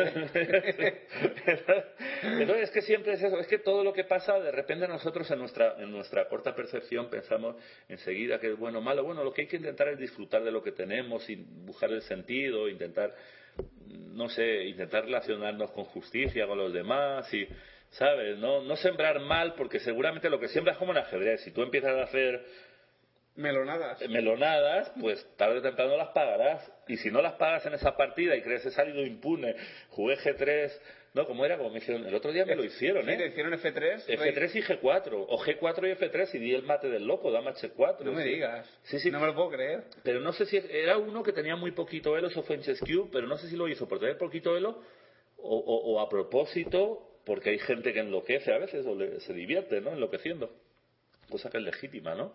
Ujú.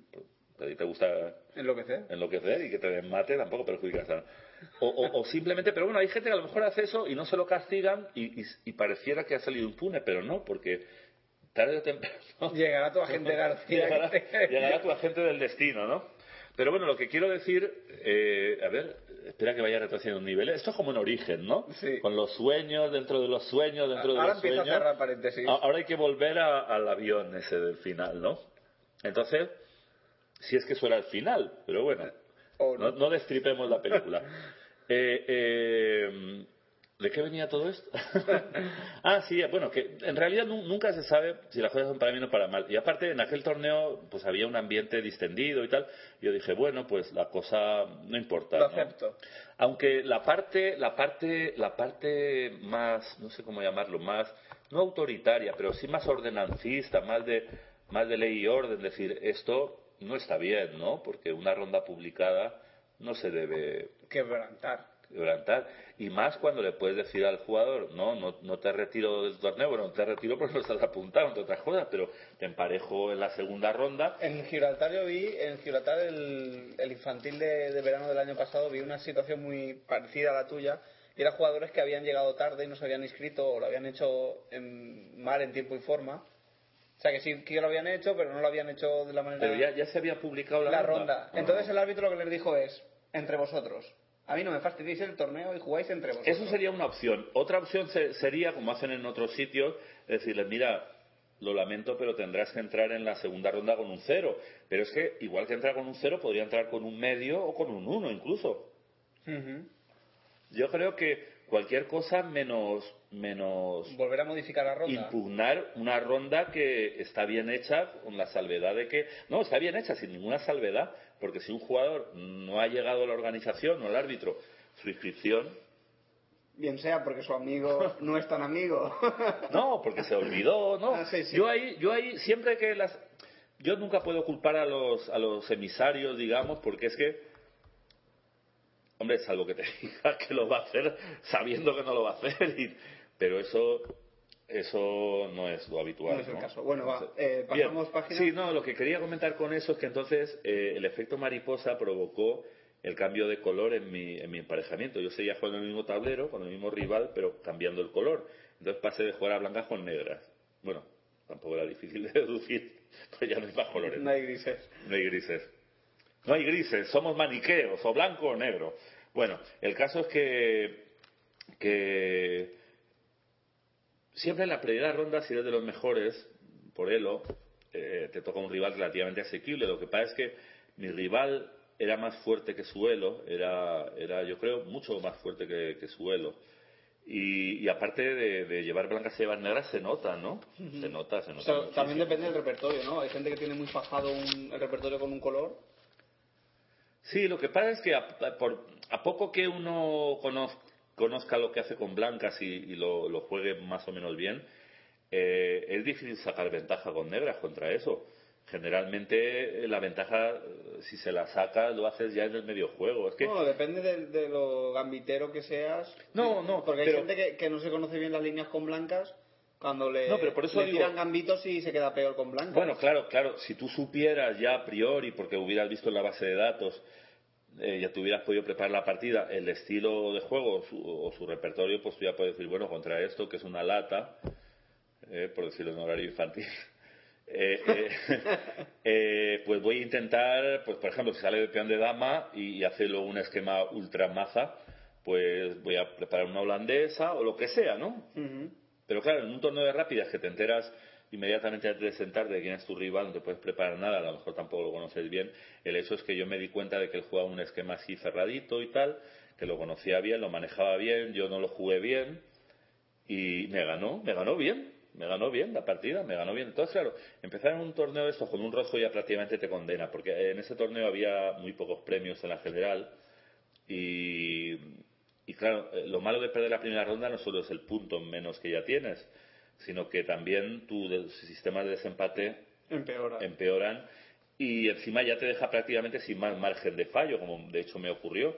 Yo perdí otra partida y claro, ya ni, bueno, ni de milagro podía quedar. Pero entonces, eh, la anécdota esa que me quedó por contar y que ahora he retomado también para celebrar el, eh, la victoria del amigo José Torres en, en, En Montserrat. en Montserrat era esto, que la persona que provocó el cambio de color en mi emparejamiento de, de ese torneo fue José Torres, con su retraso.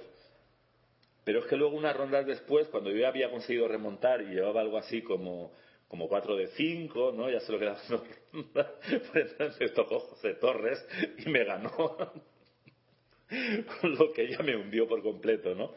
Entonces, por eso digo que en los dos últimos torneos he perdido tres partidas a causa del mismo jugador. Dos porque se ha sentado delante y lo ha hecho mejor que yo, y otra por esto, ¿no?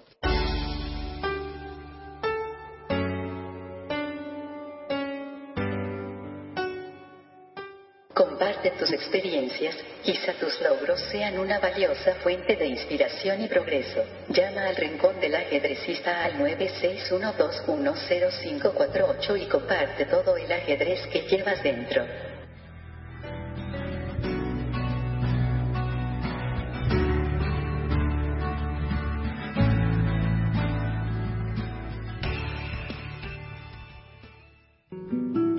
Da un salto en tu ajedrez con el experimentado entrenador y gran maestro Alexis Cabrera, profesor de más de 10 campeones de España y con más de 14 años de experiencia.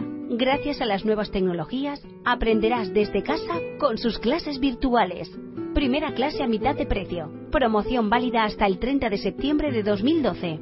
Para empezar tu plan de entrenamiento, ponte en contacto con Alexis Cabrera en acabrera9.hotmail.com o en el 637 46 18 21. Bien, Carlos, seguimos. Después Sí, de este Déjame breve... que un, un trago de agua, porque es que eh, eh, a ti no te dicen, ahí las cartas de nuestros oyentes no te dice que so- soy un poco charlatán. Bueno, eh, aparte de todo lo que traes tú esta tarde en las redes sociales, es una noticia bastante triste. Eh, según Susan Polgar, Morosevich eh, ha tenido que dejar Biel, de jugar el torneo de Biel, Ah, yo sabía que había perdido las dos primeras, pero por- y está hospitalizado. Ah, Se ha retirado del torneo. ah, ¿con qué problema? Mm, No, no hemos podido no he podido ver nada más. Ah, se ha retirado, fuerte, se ha retirado del torneo y Bologan eh, sustituirá a Morosiewicz, que ya veremos en qué estado de salud se encuentra. Esperemos que no, no sea el principio de otro nu- nuevo bache eh, de en su juego. Ah, pues mira, es una, yo, yo, bueno, ahora llegaré a eso porque una de las cosas que traía aquí en el mazo este barajado Biel, ¿no? era Biel. Bueno, iba a dar poca información, decir eso, que mi amado Morosievich había perdido las dos primeras, Pues pero, ya sabes la causa. pero ahora, o sea, que está con un problema... No pero sé- no, no- no, no no, han dicho nada qué tipo He de leído nada. que Susan Polgar lo había comentado, otra, otras, eh, Pavel Elianov creo que también había dicho algo y lo he estado viendo esta tarde, pero no. ¿Qué- ¿Y qué se hace en estos casos? Ahora dices que entra Volga en su lugar, No sé pero las dos partidas que ha perdido... Igual se las computan como perdidas. como per- pero no creo, ¿no? Porque sería asumir una pérdida de Elo. Y- no, no, no creo. No, no, no. el, el Elo no se lo tocarán. Como mucho, ahora que lo pienso, o bien le, a lo mejor le pedían el esfuerzo a los rivales de volverla a jugar, o- pero más bien yo creo que la solución a lo mejor más racional sería computárselas como derrotas por incomparecencia, tal vez. Es posible que, que Pero claro, derrotas jugándolo, eso es No, imposible. no, porque el imposible. que pierda- Claro, porque no ha jugado, es que de y hecho no se encima- las pueden computar. Encima que pierda él hoy. Bueno, ya veremos cómo evoluciona. En, eh, que en no otro- sea- en otros casos en la historia, Carlos, ¿qué, qué ocurría cuando un jugador le pasaba esto? ¿Dejaba de jugar y se le metían roscos en su casillero y ya está? No, no, No, yo, yo... Por ejemplo, cuando se retiró Fischer del, No, del pero, pero, ¿qué pero eso ahí? es al revés, porque cuando Fischer se retiró...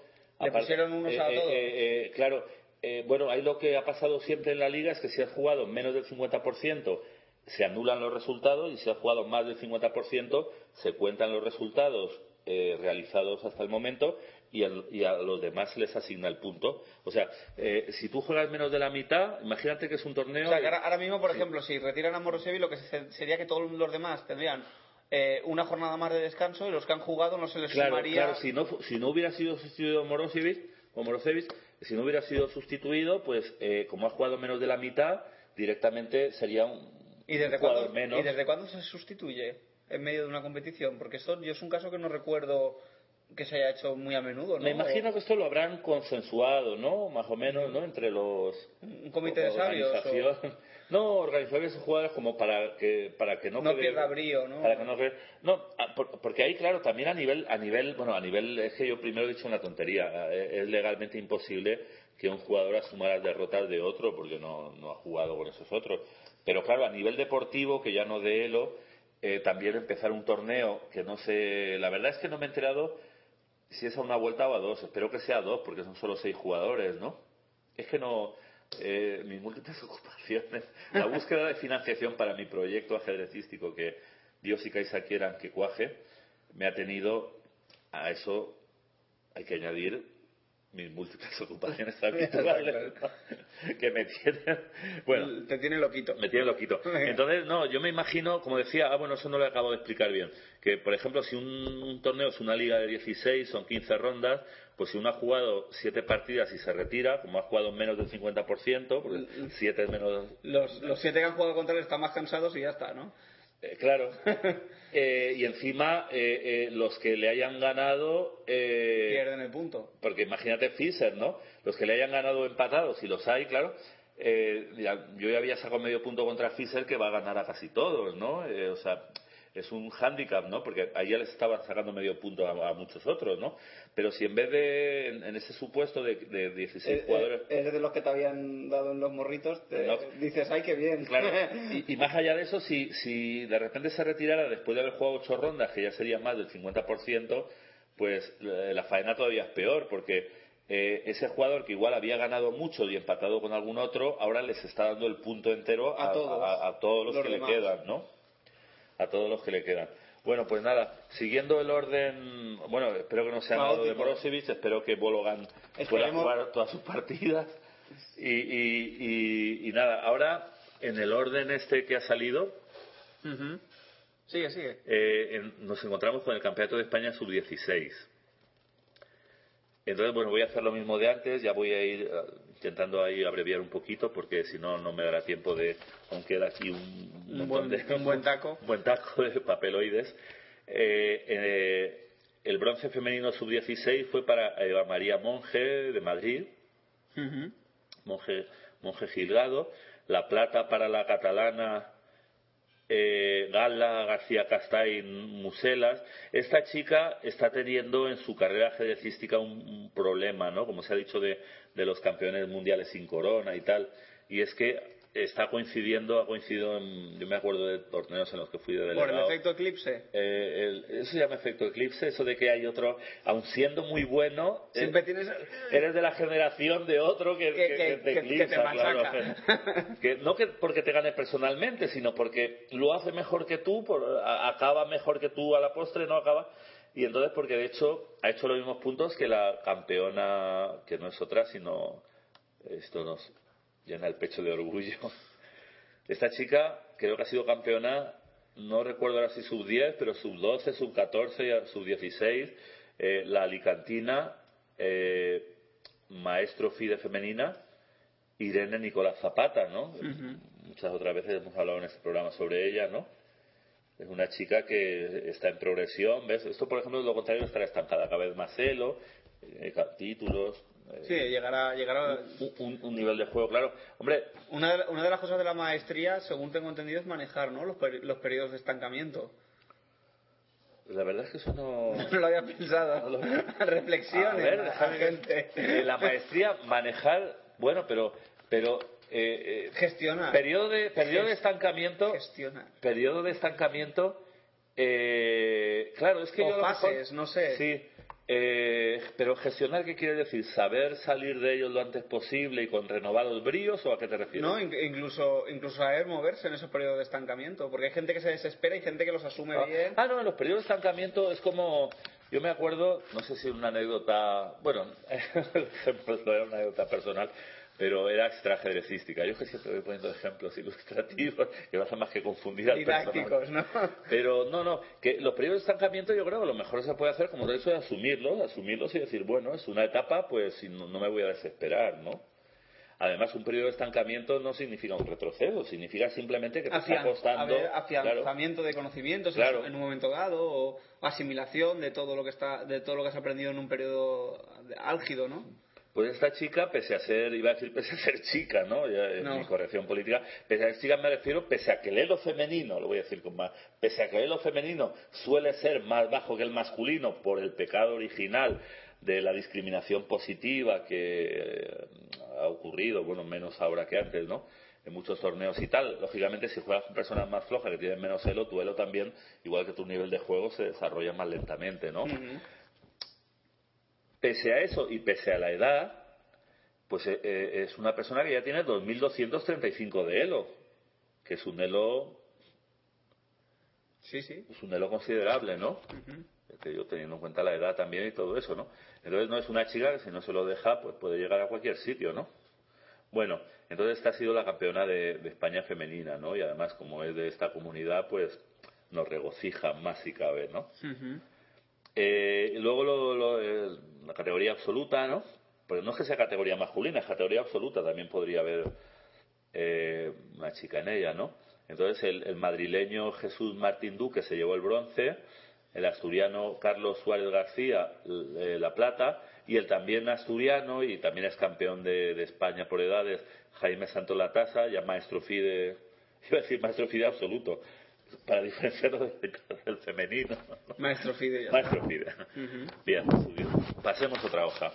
curso Ah, sí, eh, eh, este dentro de dos días, igual que hemos dicho lo del ajedrez viviente de Javea, un espectáculo muy bonito, ¿eh? Yo no he estado, pero he visto fotos. Y... No, pero mentira, yo yo en Javea una vez participé en un ajedrez viviente, pero hace muchos años, cuando todavía no era el super espectáculo internacional que y es ya te ahora, lo ¿no? bien Y ya me lo pasé bien.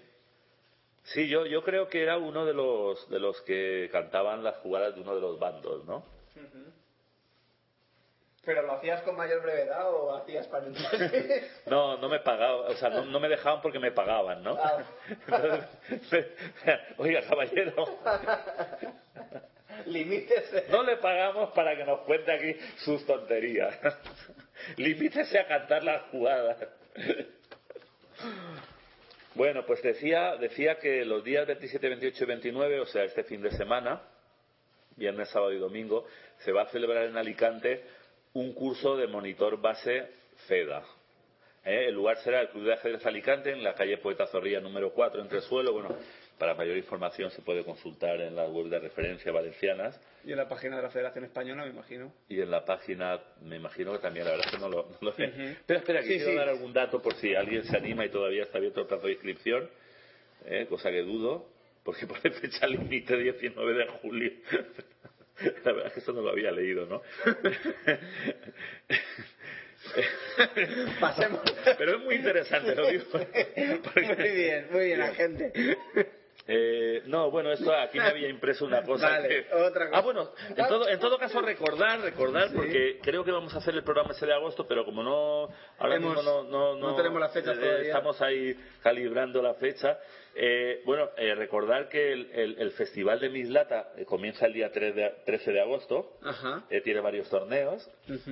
Entonces, para mayor información se puede consultar la página de la página y también la propia página del club de ajedrez, que ahora no me acuerdo cuál es, pero, Pero es. en la sección de enlaces de la Federación Valenciana aparece, ¿no? Muy bien. Y a continuación, como no, el Magistral el de Cuye- magistral y los dos abiertos del Cullera que organiza Cullera nuestro amigo nuestro amigo Vicente en Cullera, ¿no? Árbitro internacional y, y Eh, árbitro- miembro de. miembro de la Asamblea Nacional de la FEDA, eh, webmaster de ajedrez valenciano, presidente del Club de Ajedrez Cullera, entre otras Etcétera. Eh, periodista itinerante, ¿no?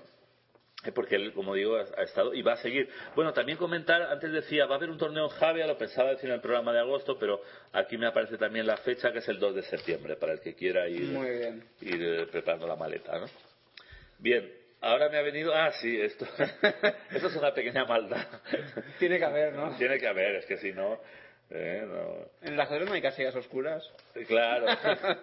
Y no era Abraxas el nombre de, de mi club de ajedrez, Abraxas. En realidad no sé si estuvo bien utilizado en su momento o no, pero a mí me marcó de joven o casi adolescente. Eh, era en, en la novela de Germán Gese de. Ujú.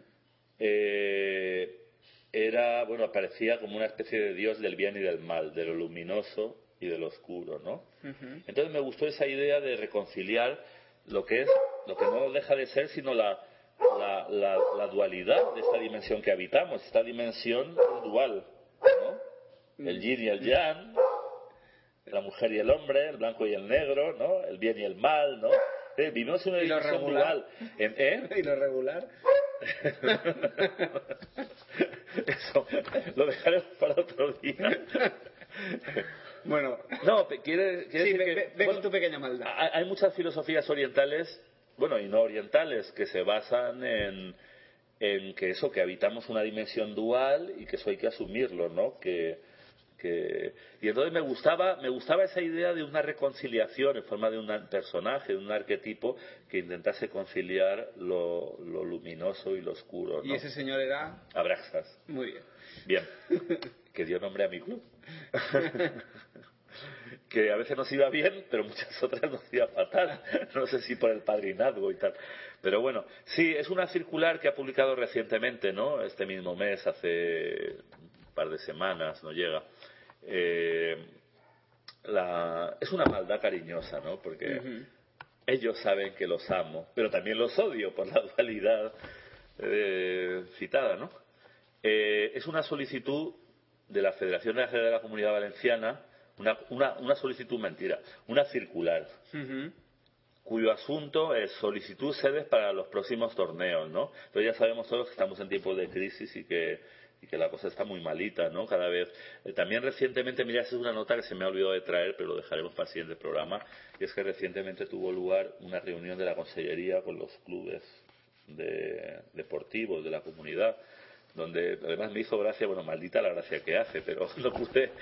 Yo, yo es que como Te sonríes, ¿no? Ya llega un momento no, que. es que a veces las cosas desde fuera y aunque sea una desgracia, pero le ves el lado chistoso, ¿no? Porque decía, la- las subvenciones eh, no sé qué no se van a dar, las otras se recortan y las que se dan eh, no se sabe cuándo se darán, ¿no?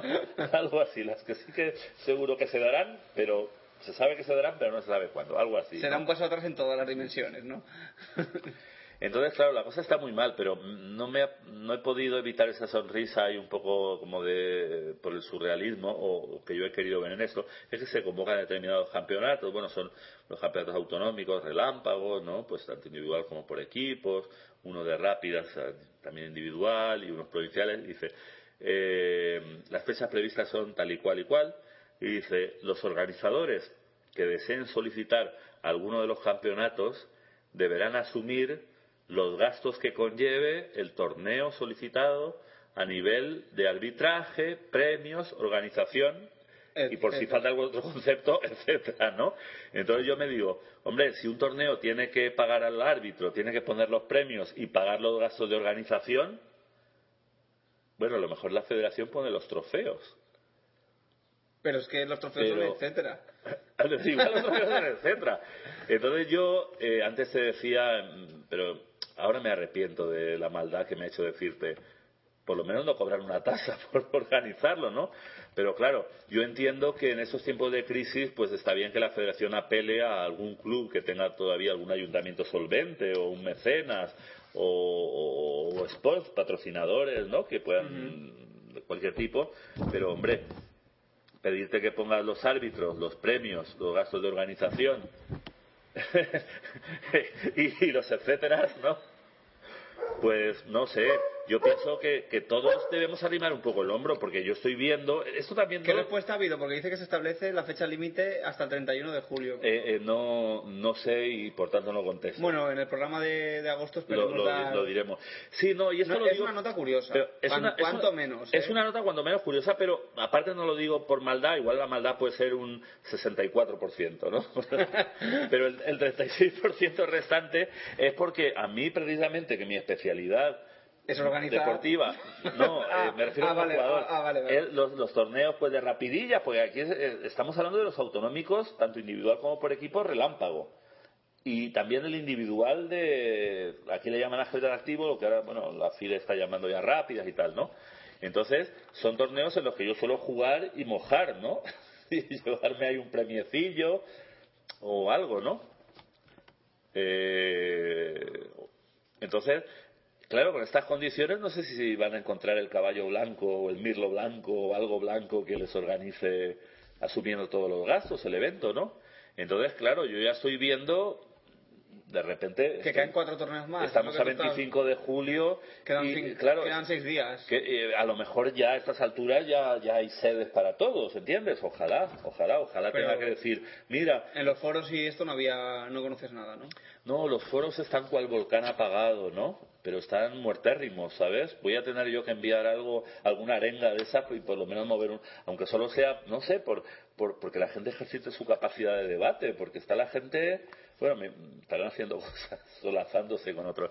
Pero bueno, lo que quiero decir es que me molestaría que, que esta exigencia de, de, de bueno ¿Del guion? de, de- de- de que lo- los posibles organizadores carguen con todos los gastos pues desemboque en, en- en varios torneos perdidos más y esta vez oficiales no bueno eh, algunas cosas algunas notas sueltas y, y sigo por riguroso orden de, de- De caída. ¿cómo se llama cuando se baraja de barajamiento barajeo Sí, eh, barajancia Sí, de barajeo. pero no sé, no lo sé. bueno Es eh, que no, no, no soy jugador de póker. ¿Por qué no sorteamos entre todos nuestros oyentes un ejemplar de una camiseta al que nos diga cuál es la palabra exacta? Bueno, eso habla claro con el departamento de contabilidad. Eh, a partir de a partir de, del de próximo mes de agosto. eh, la FIDE ya va a sacar eh, una lista cada mes del Ujú. ELO, cosa que creo que está bien. Sí, ¿te, te acuerdas que lo comentamos en su momento? La, la FIDE en su momento hacía... No sé si recuerdas un poco la historia del Elo, ¿no? Era una vez al año, luego una vez cada do- dos veces al año, luego se hizo tres veces al año, luego cuatro veces al Sí. año, luego posteriormente seis veces al año y ahora ya tocaba... Eh, yo empecé cuando era semestral, creo. Que además me acuerdo porque coincidía coincidía con la publicación de los informadores yugoslavos de ajedrez que también eran semestrales no y, y, y entonces una de las primeras cosas que miraba eh, como entonces no estaba yo informatizado bueno de hecho no sé si habría cuando los primeros informadores no había todavía ordenadores en No. España creo personales por lo menos no O casi no había. O por lo menos estaban fuera del alcance de... Sí, yo, yo siempre recuerdo esa anécdota de un ajedrecista que era un estudiante jovencito, pero un superdotado ahí, que en el año 80, 81 me decía el presidente del club, mira fulanito, qué supermente es, ha encargado una computadora a Estados Unidos, ¿no? que sería, sería, pues eso, sería de juguete comparado con lo que hay ahora, ¿no? Sería, en fin, pero cómo han cambiado las cosas, ¿eh? Lo- Bueno, también, también eh, se ha creado un elo, un elo de, de rápidas y de, Y de lo que ellos llaman blitz y que nosotros, nosotros orgullosos defensores del castellano, llamamos relámpago, ¿no? Y dice- Aunque blitz queda bonito, ¿no? No. ¿No? bueno, eh, lo importante es, es la nota que viene abajo, ¿no? Que España, en España no se evalúan torneos para dichas listas, lo cual es una pena. No, pero se acabará haciendo en cuanto se vea que... En cuanto, en cuanto la FIDE cobre. Claro. No, lo que pasa es que ahora decimos, oh, Casparo llegó a no sé qué. En cuanto se empiecen a barajar cifras, ¿no? Eh, con los mitomanuelísticos que somos, ¿no? En cuanto la gente de referencia empiece a barajar cifras de estos celos, los de aquí también, oye, yo también Y, y quiero, para ¿no? empezar en esas listas, que se, co- que se acogerán al de Rapias inicialmente Esa es la pregunta que no quería, que se me ha olvidado decirte que no me hicieras, pero que, pero que al- después de todo me alegro de que me hagas porque me la voy a apuntar como otra más de las consultas que le vamos a hacer a Vicente. Venga usted el lápiz. Yo me imagino que eh, se utilizará como referencia inicial el elo normal que uno tiene, ¿no? Aunque no tenga nada que ver su desempeño en... Pero algo, algo indica acerca de la fuerza del jugador, ¿no? Algo, sí. Algo. Aunque hay gente que tiene poco elo y a Rapias es un Claro, monstruo. claro. No sé cómo se hará, la verdad es que no lo sé, se lo preguntaremos a Vicente. Sí, apúntelo. Bien, preguntarle... Mira, Sí. PAV quiere decir preguntar a Vicente. Ah, Va. bien. A partir de ahora todo lo que sea preguntar a Vicente lo voy a poner así. Muy bien. Luego, eh, bueno, las federaciones europeas están Eh. sumamente preocupadas Sí. con- por las posibles subidas de cuotas que irán, irán aparejadas a estas innovaciones por parte de la FIDE, ¿no? Bueno, eso también se lo podríamos preguntar a... Lo haremos. Sí, lo haremos. PAV otra vez. PAV. Preguntar a Vicente. Luego, eh, también otra noticia es que hay otro torneo oficial que va a caer, esta vez a, a nivel nacional, aquí en España, que es el, el campeonato de, de selecciones cadete, ¿no? Otro campeonato que, bueno, que se ha decidido. Ahora, claro, eh, todas las instancias oficiales están recortando presupuesto, ayudas a. A, a- a todas- A todo. a todo, a todo, en realidad a todo. ¿no? Hay tijera en todas partes. Algún día vendrán y nos recortarán hasta a nosotros para que ocupemos menos espacio, gastemos menos aire, Igual, igual es el, menos. el elemento... El elemento... mm, No sé, si existe un objeto del verano o un objeto de la temporada es la tijera, ¿no? Si existiese el concepto de objeto de la temporada. Pero por lo que está ocurriendo, por lo que está Por cayendo, todo, sí, sí. o por algo más No, allá no, y que no, no lo sé, este sí. lo. Igual es un tijerazo. Sí, bueno, no, aquí en España la verdad es que además es también bastante lógico y, y- porque siempre esperan, eh, de repente en julio empiezan, ¿no? Pero ya en agosto cuando la gente está, mucha gente está de vacaciones, los que pueden, ¿no?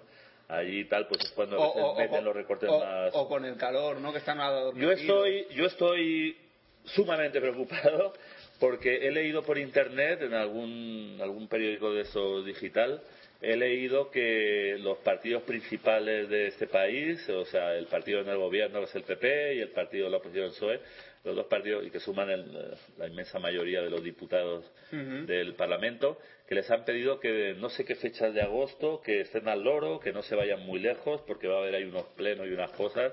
Entonces, mi- miedo me da. A mí, eh, bueno, hay, hay otra noticia que es la de Javier Ochoa, que, ah, sí, que, por bueno, no, me, no me esperaba menos, menos flamante, ¿no? Sí, dice. y aprovechamos que creo que lo veré en, en Salobreña, si es que también traslado que todo aquel que quiera hacerle alguna pregunta concreta a Javier Ochoa, si, si nos lo podemos cruzar y lo entrevistamos, pues que, que nos la formulen también por estas vías, jaquecontinuo arroba jaque.tv o por nuestro Twitter y le trasladaremos cualquier consulta de nuestros oyentes, porque creemos que hoy en día todo debe ser más participativo, ¿no? Claro, claro. Estamos y- todos al alcance de todos y... Y hoy que gracias a Internet y bueno, a Internet y a tus múltiples desplazamientos a los eventos, porque, porque claro, esto lo vas a hacer, ellos nos pueden, te pueden proponer por Internet, Sí. nosotros les contestaremos también a través de Internet, porque no O por la radio, el próximo programa. Claro, que, bueno, que es una radio Sí. por Internet, y pero Bueno, tú vas a tener el- estamos investigando ahora y, hay gen- y hemos, hemos ya eh, hemos comprado un aparatito que yo no lo sé explicar bien porque lo he estado utilizando con el técnico con el técnico que lleva todo el asunto de la radio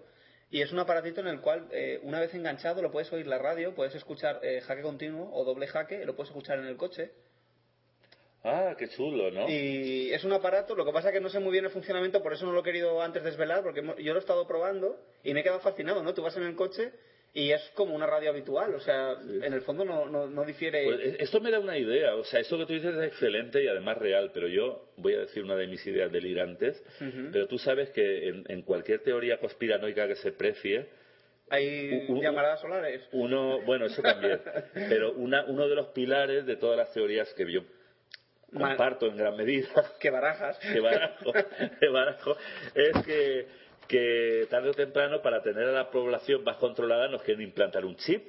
Entonces, la parte buena de esto, si se llega a realizar, es que podría ser un chip que sintonizara jaque continuo. Con lo cual, sería una manera, mira, lo propongo aquí, espero que como eh, las élites oscuras que nos gobiernan, seguro que tienen mucho dinero, pues a cambio de esta idea si nos pudieran Financiar, financiar mínimamente. mínimamente o medianamente, ¿no? Porque Bueno, pasamos a Biel. porque yo creo que es una idea que lo haría más atractivo. Sí, les vamos a implantar un chip, pero podrán escuchar Javier las 24 o sería un tormento más. bueno, sí, eh, en este orden que... No creo que sea peor que la medicina que nos están dando ahora. No, no creo. Bueno, sí, eh, bueno, la triste noticia esta que me has dado eh, eh, tiene que ver con el, el que se está celebrando, ¿no? Estos días, ¿no? El, el, el, cerrado de Biel, ¿no?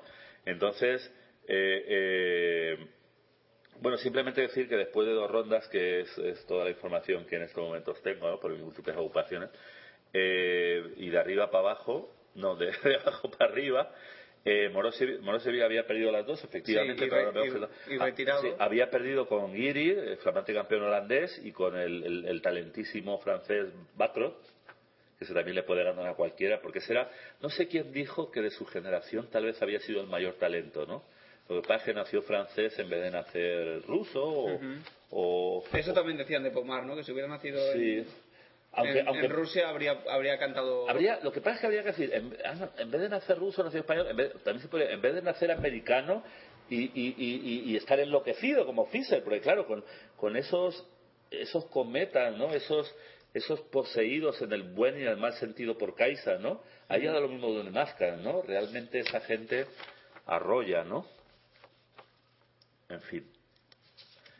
Eh, sí, bueno, solo decir que después de dos rondas, eh, eh, oye, esto, digo, ¿por qué tiene dos puntos igual? Ah, es que es el sistema, se me había olvidado decir que Sistema de está jugando con el sistema 3-1-0, claro. Sí, el sistema Pero digo. ¿cómo puede ser que Nakamura lleve dos unos y vaya cuarto, no?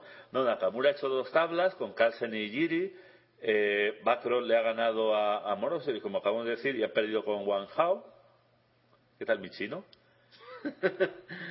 que a su vez va tercero, habiendo Me perdido gustaría con contarte una Carlsen. anécdota, pero es políticamente incorrecta y no lo haré en este programa. Luego te la contaré. Ah, vale. ¿Y no puedes dar una versión No. infantil? Ligera tampoco.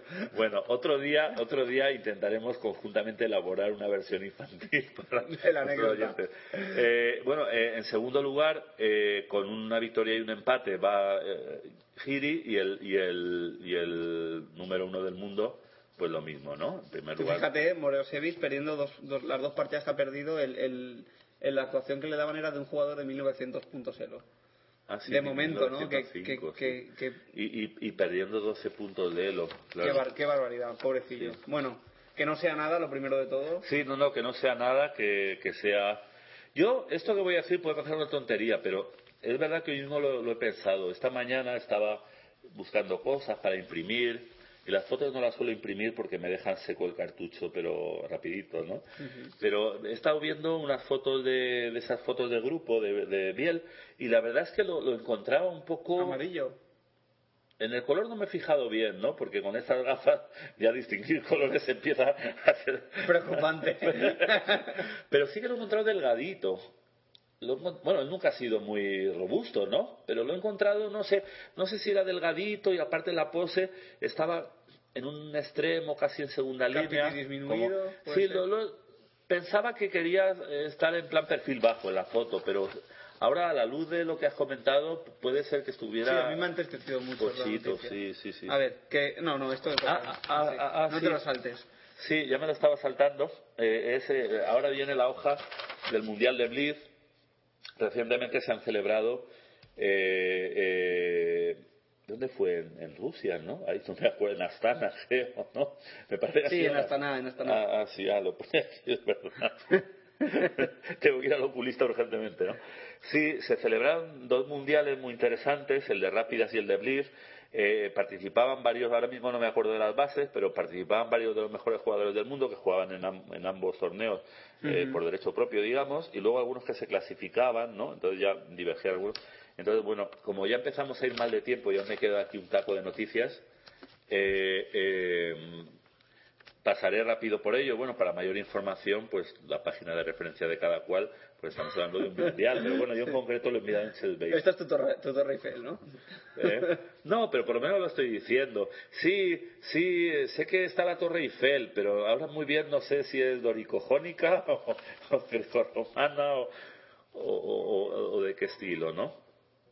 Eh, bueno, ¿qué hago? ¿Digo los primeritos solo para Sí, ganar tiempo? Es que había, estos son los torneos que me gustan a mí, Yago. 16 jugadores, A do- liga a, a doble vuelta. Esto, esto es como a mí me gusta, ¿no? Venga, pues di, hablamos del Mundial de Blitz. ¿Qué era Mundial de Blitz? Pues no recuerdo bien, pero eran pocos minutos con P- un incremento de pocos segundos. PAV. PAV. PAV. No, no, no. No me refiero al Blitz en general. Blitz es todo aquello seguramente que es de, de, PAV. 15 minutos o 15... Eso ya se lo preguntamos, ¿eh? No sé si era a partir de 15 minutos o, o de menos de 15 minutos. Pero bueno. Preguntar a Vicente, PAV. Muy bien. Bien, entonces, ¿qué quieres que diga? Digo... Los tres primeros. Iba a decir los tres, pero voy a decir los cuatro porque el cuarto es Morosevich. Morosevich. No, pero esto es bonito, ¿eh? Una liga de 16 personas a doble vuelta. Esto, esto es lo bonito, bueno, para mi gusto. Eh, con 17 y medio sobre, bueno, si eran 30 puntos en juego, pues eso, ¿no? Eran 16 personas, 30 puntos en juego. Eh, con 17 y medio Morosevich. En cuarto lugar, en tercer lugar Kariakin con 18 y medio. 18 y medio, con 19 y medio Carlsen, por tanto subcampeón mundial, y campeón mundial de relámpago, de ajedrez relámpago o blitz, eh, eh, con 20 puntos sobre 30 eh, Alexander Grischuk. Que perdió, la única persona que le metió 2-0 fue el bueno de Peter Svitler, que no sé qué parece que le tiene cogido. Ah, sí, a- sí, sobre todo desde la final de la Copa, ¿no? Sí, que sí, le ganó las le dos. tiene la- comido el o- no, las dos, no, le ganó la final, no me acuerdo por le, cuánto. le tiene comido el sesito. Sí, sí, porque en otros torneos también lo he observado. Entre la Copa y esto, no recuerdo cómo podía ser menos. Pero, bueno, aquí se produce una cosa curiosa. Como, como a continuación no, había- no viene la hoja de rápidas, que sería lo natural, lo orgánico, y no sé cuándo aparecerá ni si dará tiempo de, de hablar de ello, eh, decir una cosa curiosa, y es que eh, entre los tres primeros hay dos nombres que se repiten con respecto al Mundial de, de Rápidas.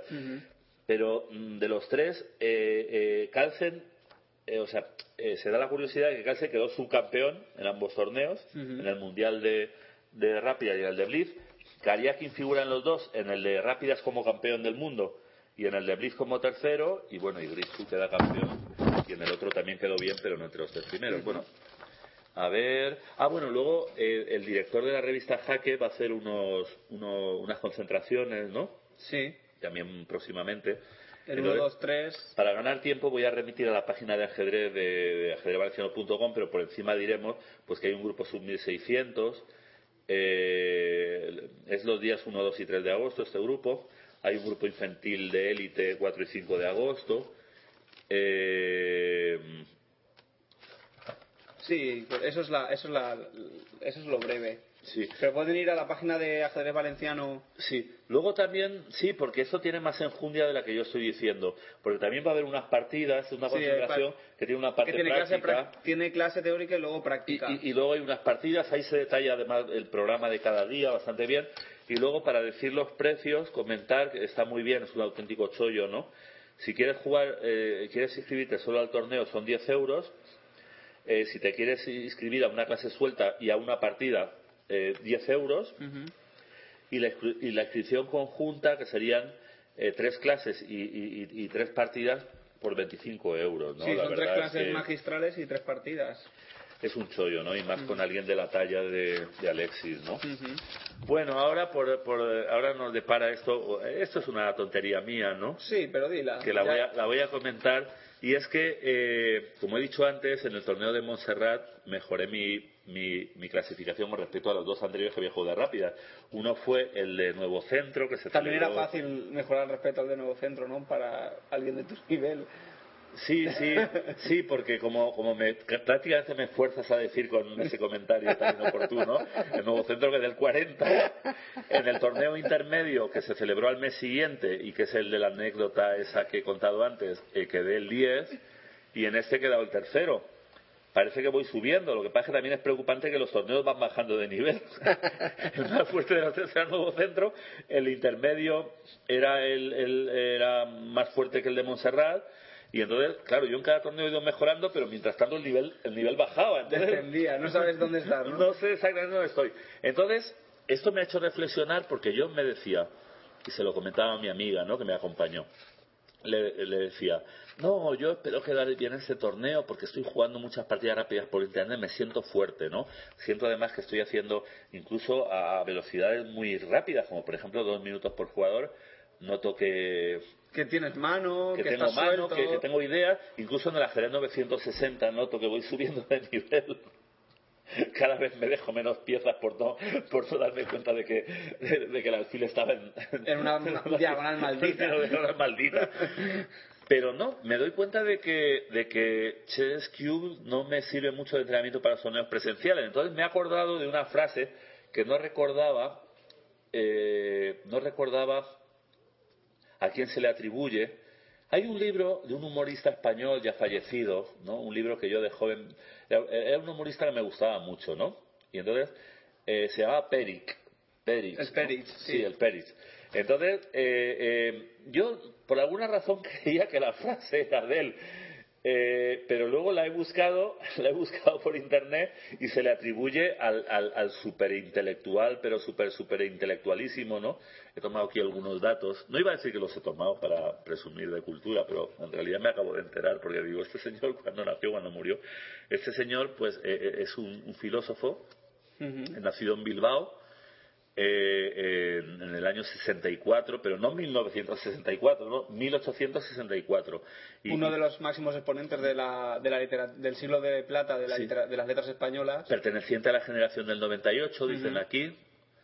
Eh, bueno, una generación muy fecunda. Yo ahora mismo no te sabría, pero siempre me viene a la mente Valle Inclán porque era uno Sí, que me hicieron, sí, me hicieron hacer trabajo sobre él y me gustó mucho, ¿no? En, en la literatura del colegio, ¿no? Eh, bueno, murió a los 72 años en el año 1936 en Salamanca y entonces eh, es un escritor y un filósofo español, pero un peso pesado, ¿no? Es uno de los No es un top, cualquiera. top, Y entonces se le atribuye a él, y bueno, la frase en cuestión, que ya, ya, ya la digo por fin, es el ajedrez es un juego que desarrolla la inteligencia para jugar al ajedrez, ¿no? Es una frase también malvada, ¿no? El bueno, ajedrez- no exenta de cierto grado de verdad, ¿no? Sí, Según sí. se ha estudiado a veces. El ajedrez desarrolla, pero claro, ya está comprobado, ¿no? Que el ajedrez desarrolla las capacidades cognitivas para, para, para Cambiar de moneda cosas, de tres, tres monedas a la vez. La conversión mental en divisas en un tiempo, bueno, no tan récord, hay que tomarse su tiempo y tal. Entonces, esto me ha inspirado, parafraseando esa frase, el ajedrez es un juego que desarrolla la inteligencia para jugar al ajedrez, es que Chess Cube, la, la, la página que ya me podían, ya me podían, no sé, dar, aunque fuera unas camisetillas o algo, ¿no? Si es que las tienen. Que Chess Cube, o jugar en Chess Cube, sirve, o sea, no, Chess Cube, la página de Chess Cube, sirve de entrenamiento para jugar en Chess Cube. O sea, que eso de que me, me iba a llegar a los trasvase de torneos... poderes. Sí, no, yo pensaba que como estaba jugando a unos ritmos ultra rápidos y, y desarrollando muchos reflejos y, Pero es que y el- manteniendo un cierto nivel... Al verlo en pantalla en plano, yo creo que el cerebro no es, o, no es, o es que no has conseguido entrar en, modo, en Yo- modo de combate. No, es que aunque no sea políticamente correcto, he llegado a la conclusión de que no es lo mismo jugar presencialmente Con la familia local y con el que estar en tu casa en ropa interior o ni eso, Blasfemando. blasfemando, insultando cariñosamente al rival. O cada vez que te dejas una pieza soltando ¡Caramba! soltando caramba, recorcholis. No es lo mismo eso que, que jugar de verdad contra un tío delante, a lo mejor pas- pasando calor y no pudiendo desnudarte, ¿no? Con la presión del aura del rival, con un rival que a veces te incrusta el codo. Con un reloj de verdad, el ruido de verdad. con un reloj de verdad. Pasos de verdad. de No, y además, eh, una cosa un poco más seria, aunque lo, lo anteriormente dicho eh, también yo creo que influye, ¿no? No es lo mismo jugar en casa que jugar en un, en un torneo, ¿no? Eh, por eso siempre recomiendo a la gente que juegue, que Torneo. juegue torneos presenciales porque eso es lo que realmente endurece, ¿no? Lo que realmente, porque tú en tu casa ya digo, puedes estar lo que En un- quieras. con un espíritu laxo, ¿no? Sí, Completamente. sí, y sabiendo que después de todo No lo, lo que te juegas es un poquito de mentira, ¿no? Un poquito de mentira, ¿no? Si pudiéramos jugar con esa filosofía de que todo es ilusión, todo es maya, como decía los hindúes, ¿era? Todo es maya, todo es ilusión, o todo es Matrix, todo es una simulación Perversa. eh, todo es un poco que realmente todos son disfraces del ser y todos son, bueno, sí, cosas que se hacen, ¿no? Para, para lo que sea, ¿no? Entonces, si pudiéramos jugar así, de repente en el ajedrez presencial también subiríamos mucho el nivel, ¿no? Pero bueno, esa es la reflexión que me ha suscitado. Chess Cube sirve de entrenamiento para jugar el Chess Cube. y, que, y Carlos, ¿cómo se hace para entrar realmente en un buen modo de combate? En un buen modo de combate, Co- o ¿Cómo, cómo, ah, me imagino que una persona como tú que le gusta reflexionar, llamada a la reflexión... pues voy a hacer una introducción muy breve porque no, aún me no, quedan... no, no, no, no. Extiéndete. ¿Sí? ¿Me Sí. das permiso? Sí. Pero luego podré hablar de... Eh, Porque... Extiéndete, por favor. Luego hay una sorpresa. Es que, es que yo creo yo creo que eso es algo muy personal y te explico por qué. De repente hay quien... Yo me acuerdo de un conocido ex campeón de Valencia cuando Valencia eh, no era comunidad, sino eran provincias solo, ¿no? Que era campeón provincial, fue uno, el primer campeón provincial que conocí, que me decía que a veces a algunos campeonatos de España por equipos le gustaba ponerse música india, pero música como esa de tambores indios, Ujú. ¿no? Ah, Para... para sí, son de guerra, son de Sí, guerra. sí, para, me imagino que eran tambores de guerra, ¿no? Música marcial, le, pero... le- le gustaba, pero, pero india, ¿no? De, la- de los indios norteamericanos, ¿no? Sí, del oeste. Sí, del Far West. y, y alguna vez tengo que investigar en la Wikipedia si es que en el, en el, en el, en el próximo, en vez del lejano oeste, en el próximo oeste no había ni indios, americanos, o sea, nativos, pero bueno, ahora no hay mucho tiempo. Entonces, eh, cada cual, yo generalmente lo que hago, soy una persona que tiendo a ser social en los torneos, pero, por ejemplo, no me gusta sentarme en la mesa mucho antes de que comience, casi espero casi siempre que el árbitro diga relojes en marcha, ¿no? No debería hablar mucho, con, eso me lo, me lo hizo observar esta amiga que yo entre ronda y ronda hablo mucho y eso a veces también te puede dispersar, ¿no? Pero para mí es que el modo de combate es algo que va, va, va paralelo a entrar en combate, a entrar en competición, ¿no? Yo soy una persona a la que no le gusta jugar partidas amistosas, ¿no? En ese sentido soy muy competitivo en el sentido de, en el sentido mm, no competitivo en el sentido que dicen la economía española no es competitiva no en el sentido de, de eso de que De me gusta mucho competir. sí, sí, me gusta mucho competir me gusta ganar encajo las derrotas pero me gusta ganar y lo persigo no entonces eso forma parte del placer que obtengo del ajedrez cuando lo consigo ¿no? como el chiste, ¿no? Eso debe ser ya lo de ganar La pera, ¿no? la pera. Entonces, eh, eh, para mí eso la verdad es que va paralelo. Yo recuerdo una cosa, fíjate que llevo años jugando, bueno, eso, eso ya no me pasa hace tiempo, ¿no? Pero hubo una época, ya llevaba años jugando, que yo a veces hasta hasta vomitaba antes de, de una partida, ¿sabes? Los nervios. Sí, de la, pero no, son- no ya, ya nervios, era la tensión o la emoción, no sé cómo decirlo. Es, es como el que, bueno, como a lo mejor un soldado antes de entrar en combate, ¿no? Luego ya te vas curtiendo, te vas endureciendo, ¿no? Pero yo hubo una época y no era tan, tan primerizo, ¿eh? Ya llevaba mis años, ¿no? Entonces, eh, eh, yo creo que en mi caso es algo que va, va, va asociado a mi carácter y, a- y al abordaje que yo hice en su día del ajedrez y que sigo haciendo, aunque ahora ya con más distanciamiento, con más tranquilidad y, con mucha más comprensión de lo que yo puedo encontrar en el ajedrez, ¿no? Que no es solo victorias o premios, ¿no? Eh, una, una pregunta, cuando has notado, por ejemplo, en, de tu práctica en ajedrez virtual al ajedrez real, se te ¿qué tipo de jugadas se te escapa? ¿Las jugadas largas? Eh, ¿Las combinaciones un poco más rebuscadas? Eh, ¿Pierdes ¿Qué, profundidad? qué, qué- qué fallos noto si comparamos el ajedrez por internet virtual con sí. el... No, yo... yo ¿Se te escapan las jugadas largas? La eh, No, no es tanto ese tipo de cosa como, es más bien, yo lo diría, no sé si te voy a contestar bien o estoy contestando bien a lo, a lo que me... Pero yo lo que noto es que, que, eh, que no sé gestionar bien el tiempo, ¿no? De repente, como normalmente los ritmos que juego son sin incrementos, se lleva a jugar de uno, de dos... Sí, son todos a muerte de súbita, por decirlo de una manera. entonces, de repente, ahora hay torneos, eh, pero no, no, no puedo poner eso como excusa porque de los tres torneos que he jugado, dos eran con incrementos y uno no. Y en los tres lo he hecho mal, o por lo menos Regular más. regular mal. o mal malérrimo, ¿no? Entonces, eh, eh, pero sí que es cierto que sí Bueno, que- eh, un inciso. Kaisa nos acaba de conceder unos minutos. Ah, gracias, Kaisa, una vez más. Así amo. es que este programa no será de dos horas, eh, lo vamos a hacer un poquito más extenso. Ah, gracias, Vale. Kaisa. Y gracias, Yago. sí. Eh, Sí. Sigue. No, sí, lo que quería decir es que, que, que me doy cuenta de que no, por falta de entrenamiento de ajedrez real, presencial, a los distintos ritmos que, que, que se manifiestan, ¿no? El ajedrez este de rápidas, o que a veces no es rápidas. Por ejemplo, si hablamos estrictamente, pues estos torneos que he jugado serían relámpago, ¿no? Pero me doy cuenta de que me confío en, en- tal vez ese sea mi mayor error, me confío en que tengo más tiempo, en algunos casos incluso con incrementos, ¿no? Y, y me veo a veces abocado a dinámicas de apuro de tiempo cuando es con incrementos. Claro, si no es con incremento, me confío un poco menos porque sé que a guillotina Cae la guillotina. cae la bandera y, y así tengas mucha ventaja. Si otro tiene un solito peón, te gana, ¿no? Pero sobre todo en los que son con incremento, me tiendo a confiar como diciendo, uy, por ejemplo, en Monserrat 7 minutos y encima 3 segundos de incremento. Sí, yo juego a dos. Si yo juego a dos y el otro día gana un torneo a uno, ¿no? O un torneo a un minuto, ¿no? Sí, a, ajedrez bala. Sí, bueno, ¿bullet es bala? Creo que sí, le llaman Ah, por eso yo decía, ¿por qué dirán estos bullet? Ah, que es bala, ¿no?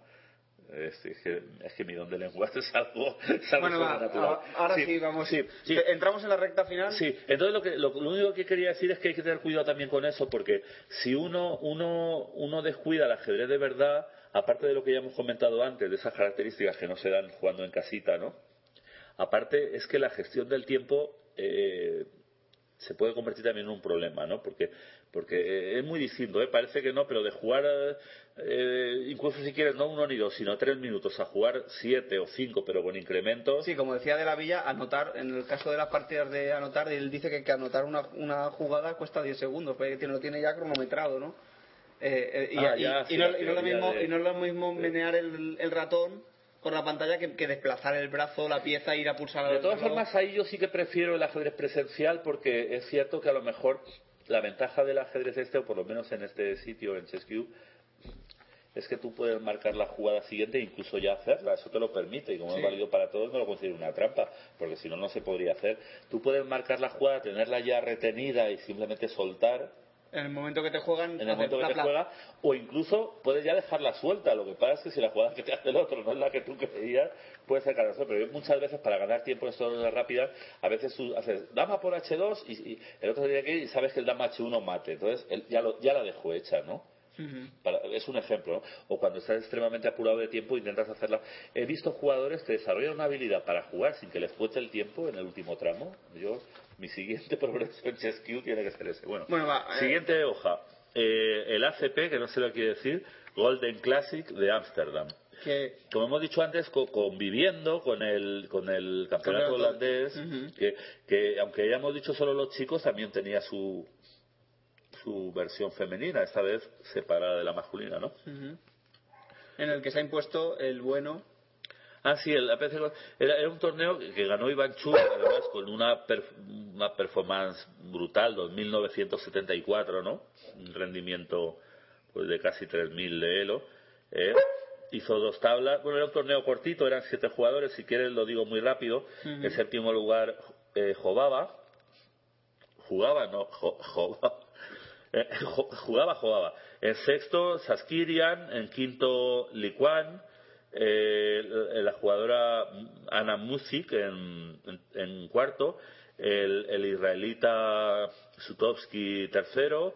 Gatakamsky, bueno, norteamericano. Pero no de pequeñito. Pero no de pequeñito. Quedó subcampeón también con muy buena actuación. Hizo cuatro y medio de, de seis, ¿no? Con tres tablas de tres, sí. victoria. Solo que estaba ahí Basilio, Ivanchuk, que aún El hizo una victoria El más. ¿no? eclipsador. Este torneo ya comentaremos algo más cuando me entere. Pero porque- crees que pero creo, bueno, estoy convencido, pero no sé los términos exactos, que era un torneo con aplazamientos. Era un torneo en el que se quería retomar. eso sí que es raro, ¿eh? Eso sí que es raro. No tengo la suficiente información ahora, pero prometo buscarla. O no. o no.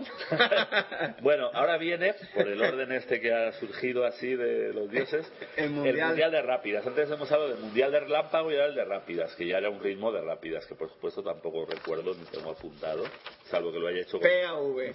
PAV. No, bueno, Preguntar a esto, esto más Vicente. que Vicente habría que buscarlo en la página oficial. Pero bueno, como el tiempo ya nos aprieta, hay que decir que bueno, el, el aspirante eh, al título mundial, eh, Helfan, quedó, por decir algunos, ¿no? por decir, he hecho un tajo totalmente aleatorio, para no tener que recordar que mi amado Morocevic quedó el 11. Bueno, por decir, eh, por empezar, esto además queda periodístico. El retador al título mundial, Boris Helfand, quedó en sexto lugar eh, con 8 8 puntos de 30 posibles también. No, con 8 no puede ser. con 8 de 15. Sí, sí. Sí, porque era una liga una vuelta. Ah, claro, al ser partidas yo digo, cielo, se me ha olvidado apuntar el cuadro de el cuadro de clasificación final. No, es que claro, al ser partidas más largas era solo una vuelta, qué susto. Cielérrimos. Cielérrimos. Eh, eh, el, el, el- a la postre campeón, porque el torneo de relámpago se disputó a continuación eh, del Mundial de Rápidas, eh, Alexander Grisú, pues quedó quinto, que tampoco está nada mal, ¿no? En esta orgía de Ujú. monstruérrimos, eh, con nueve de, mm, en este caso no de 30, como había dicho, sino de 15. Ujú. Eh, bueno, me sorprendió un poco, aunque no hay por qué, porque es un jugador muy fuerte, ¿no? Pero verlo ahí tan arriba, ¿no? Mamediarov, ¿no? Sí. Que llevaba un año un poco Sí. dubitatoso. Quedó, quedó cuarto con nueve y medio. Topalov, Topalov que en el torneo de relámpago Es que Topalov a mí me ha dicho que a él las rápidas más rápidas no se le dan tan bien. la rapidez rimas, ¿no? Pero la rápida. Él reconoce que las muy, muy, muy, muy- las ultra rápidas no le van tanto. No, además hizo un excelentísimo torneo porque solo perdió un par de partidas y en la zona baja, ¿no? Eh, además contra jugadores. Con, eh, en teoría menos entidad, ¿no? Sí, bueno, uno de ellos que ni lo había Kaigale- oído hasta Kaiga- ahora. Kaigaleyev y, Taka- y, Ta- y Takachev, sí. Y bueno, a, a, a, a, a- a Takachev sí que lo había conocido, además el famoso protagonista de la anécdota, esto Sí, sí, sí. dormido. Bueno, es otro día. Borracho. Luego, el doble, el doble subcampeón mundial de, de rápidas y blitz. Y aspirante al Magnus, título máximo. Y aspirante. Oye, por cierto, la, la serie de... No sé si te has enterado que la serie que organizó la FIDE, que era la, la serie de grandes premios, eh, tanto Aronian como Anand como Carlsen no han firmado el acuerdo para jugarla. Ah, la próxima. Sí, y eso que Ah, Aronian... no, no sabía. que, que eso daría supuestamente plaza para el, para el ciclo de candidatos. Y ni Aronian, ni Carlsen, ni, ni Pero Anand... igual están ahí negociando y Mm, todavía no sé, arreglo, no sé cómo- No, no estaba al corriente, ¿no? Bueno, eh, se Bueno, me y- olvidó decir el campeón eh, en mi descargo, que ya lo había dicho antes, que quedó en Kariaki. cero, pero bueno, enhorabuena. Bueno, y ahora pasamos a hablar de las selecciones que representarán a nuestro país en, eh, en la Olimpiada. Lo vamos a decir muy rapidérrimo. Eh, en la selección femenina, capitaneada por el gran maestro Jesús de la Villa, eh, figurarán eh, como primer tablero Ana Matnadze, de origen georgiano, a Olga Alexandrova, eh, creo que era rusa, ¿no? Eh, la canaria Sabrina Vega. Eh, Mónica Calceta, ¿de dónde era? Y fíjate que me cae bien esta mujer. No, no me acuerdo. ¿Ves? Esto me pasa por ponerme a decir el sitio. Eh, ah, es Balear, hombre, Balear, Balear, claro que sí. Mónica, un beso desde aquí si me oyes.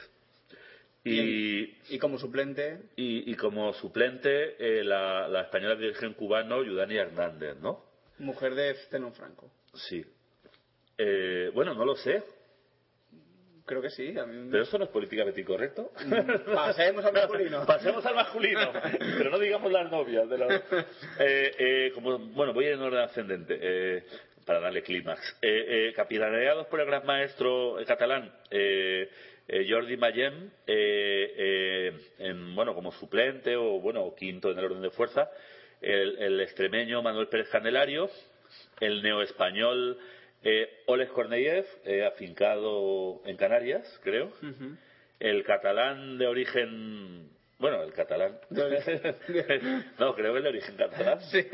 Miguel Illescas el, el gallego Iván Salgado Que y se el estrena como tablero número 2 de Sí. España. Eh, ah, ah, sí, ¿no? Ah, claro, por lo de Siro, Sí, sí. sí. Y- Y... luego el menorquín, por tanto, Balear también, igual que Mónica, ¿no? Eh, eh, eh, Super Paco Vallejo Pons, ¿no? Que será la primera vez que, que juegue en unas Olimpiadas como primer tablero. Aunque sí que ha jugado algunas veces cuando Sirov descansaba pero como titular Ah, primero. como titular, sí. Primero- No, yo he oído por ahí comentarios que decían, ay, como, como ahora no está Ciro, pero claro, no está Ciro, pero entra Korneyev. Aunque hay otro día hablaremos, otro día, porque, eh, yo he oído algún comentario de, de- realmente vale la... Otro día. Bueno, eh, eh, eh, ya otro Torre Eiffel que se iba a quedar sin nombrar al repasar los monumentos franceses era eh, el abierto de Benasque, uno de los más importantes de que bueno, como no da tiempo, solo vamos a decir que eh, el tercer lugar quedó el hindú eh, Hare Krishna Hare Hare, eh, subcampeón el español de origen cubano. eh, eh, felicidades porque durante una época fuimos bastante amigos, yo con la subjetividad que me caracteriza. Eh, Renier Vázquez, eh, muchas felicidades, juega para Madrid. Eh, yo lo conocí recién llegado a España, hicimos bastante amistad en Madrid, yo vivía en aquella época allí. Eh, y campeón, el gran maestro israelita Dan Zoller. También comentar que eh, el, el valenciano Javier Alcaraz ha conseguido su tercera norma de maestro internacional, con lo que ya solo le hace falta llegar a- al elo de 2400. Ah, bueno, sí, Cabe, comentar. cabe destacar la actuación de Julio Granda Pero perdió una partida por incomparecencia, y, y creo. después perdió otra Y luego- jugando en el tablero y aún así acabó en el puesto undécimo. Sí. Algún día tú, a lo mejor, o alguna otra persona que esté más informada de los entresijos de las cosas, me dirá a qué se debió la, la No, llegó, llegó eh, un minuto tarde después de los 15 minutos de cortesía. Sí, sí, pero me refiero porque de hecho estaba llegando un cuarto de hora tarde, ¿no? Sí. Y llegó más. Porque yo me acuerdo de un torneo que estuve a punto de perder por incomparecencia porque me perdí. No encontraba la sala de juego, me perdí y ya no sabía si tenía que ir en una dirección o en otra. Y entonces, no, me gustaría, bueno, como una curiosidad, saber si es que se durmió, estaba haciendo la siesta, si es que se confió, si es que se perdió. Bueno, luego viene otro torneo. Menos mal que, que ha prorrogado porque me iba a dejar nada menos que el supertorneo de Dortmund, ¿no? Aunque en este año ha sido menos super torneo en el sentido de figuras y más figuras internacionales, Hombre. porque ha dado cabida, sí, pero quiero decir que eh, de Ah, 10 bueno, jugadores sí. la mitad eran, eran locales, ¿no? Pero Bueno, yo, yo pero- siempre he defendido eso, ¿eh? Porque Sí, no, es, no, es la no, única eh, manera de que el eh, ajedrez se endurezca en, en, en y un además, país, ¿no? es que fueran ahí, era un local No eran de corderitos 2.700 tampoco. y los otros eran 2.600, ¿sabes? 2600 y largos. Sí, Gustafsson, Bartel, Friedman, los estoy nombrando en el orden que quedaron de abajo arriba, ¿no? Meyer, el mejor alemán, como no podía ser de otra manera, según suelo y según la experiencia, yo le he visto jugar con, eso, jugar con los... Con los duros. super- el, el, el, etílico, etí- El- etílicos, no, elíticos. Super etílicos. Naidis, ¿no? Luego, eh, de los internacionales, digamos, eh, Leco, Kramnik, ya no digo ni los puntos, ¿no? Ponomarios, Kariakin y Caruana. Caruana campeón, muy bien, ¿no? ¿Eh? Sí, con un más 3, fantástico. Sí, fantásticérrimo.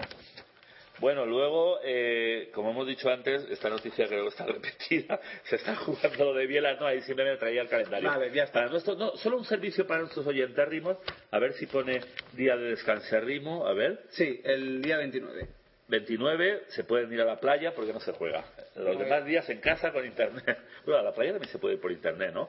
Ah, bueno, luego ha habido un, un relámpago en Biel que ganó Nakamura con la anécdota de que le ganó en, en, eh, era por eliminatorias y, y con la anécdota de que Bakrot, el verdugo de la segunda ronda de Morosevic, le ganó le ganó 2 a 1, lo estoy leyendo bien, a ver que cambie de gafas, A ver. a, a Magnus Bodrium, que ya Carlsen, ¿no?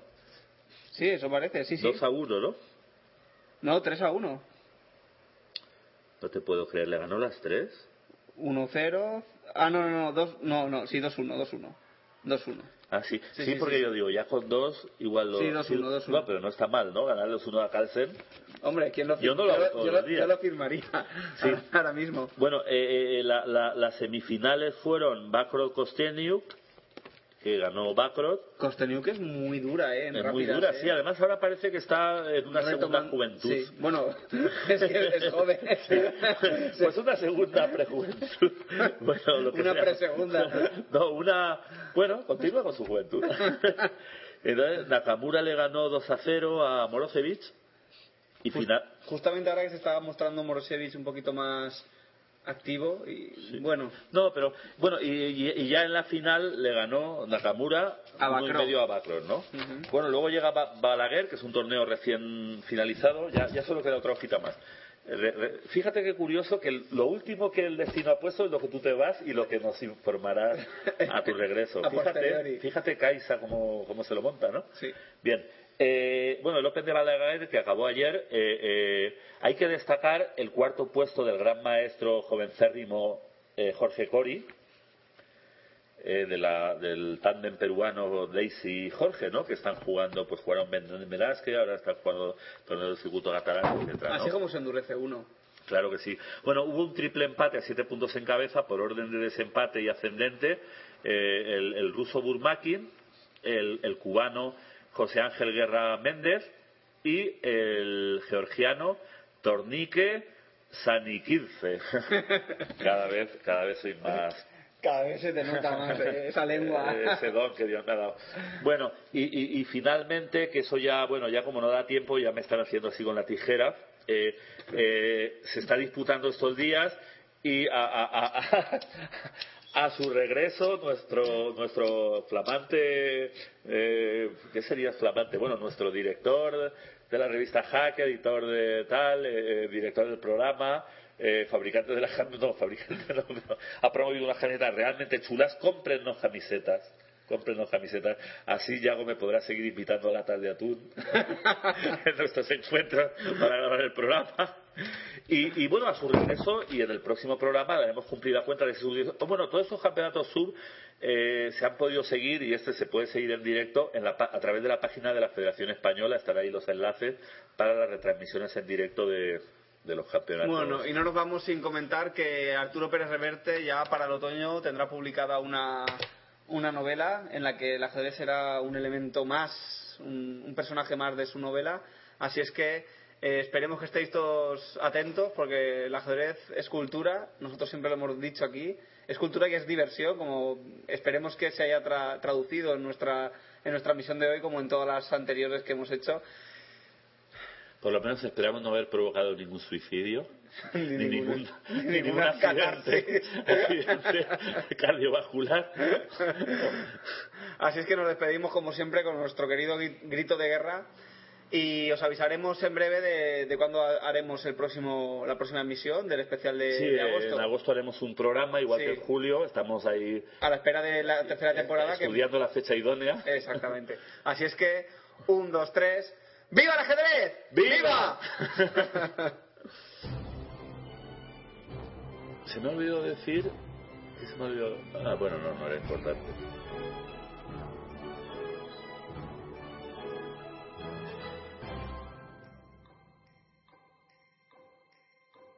Y que el ajedrez os acompañe.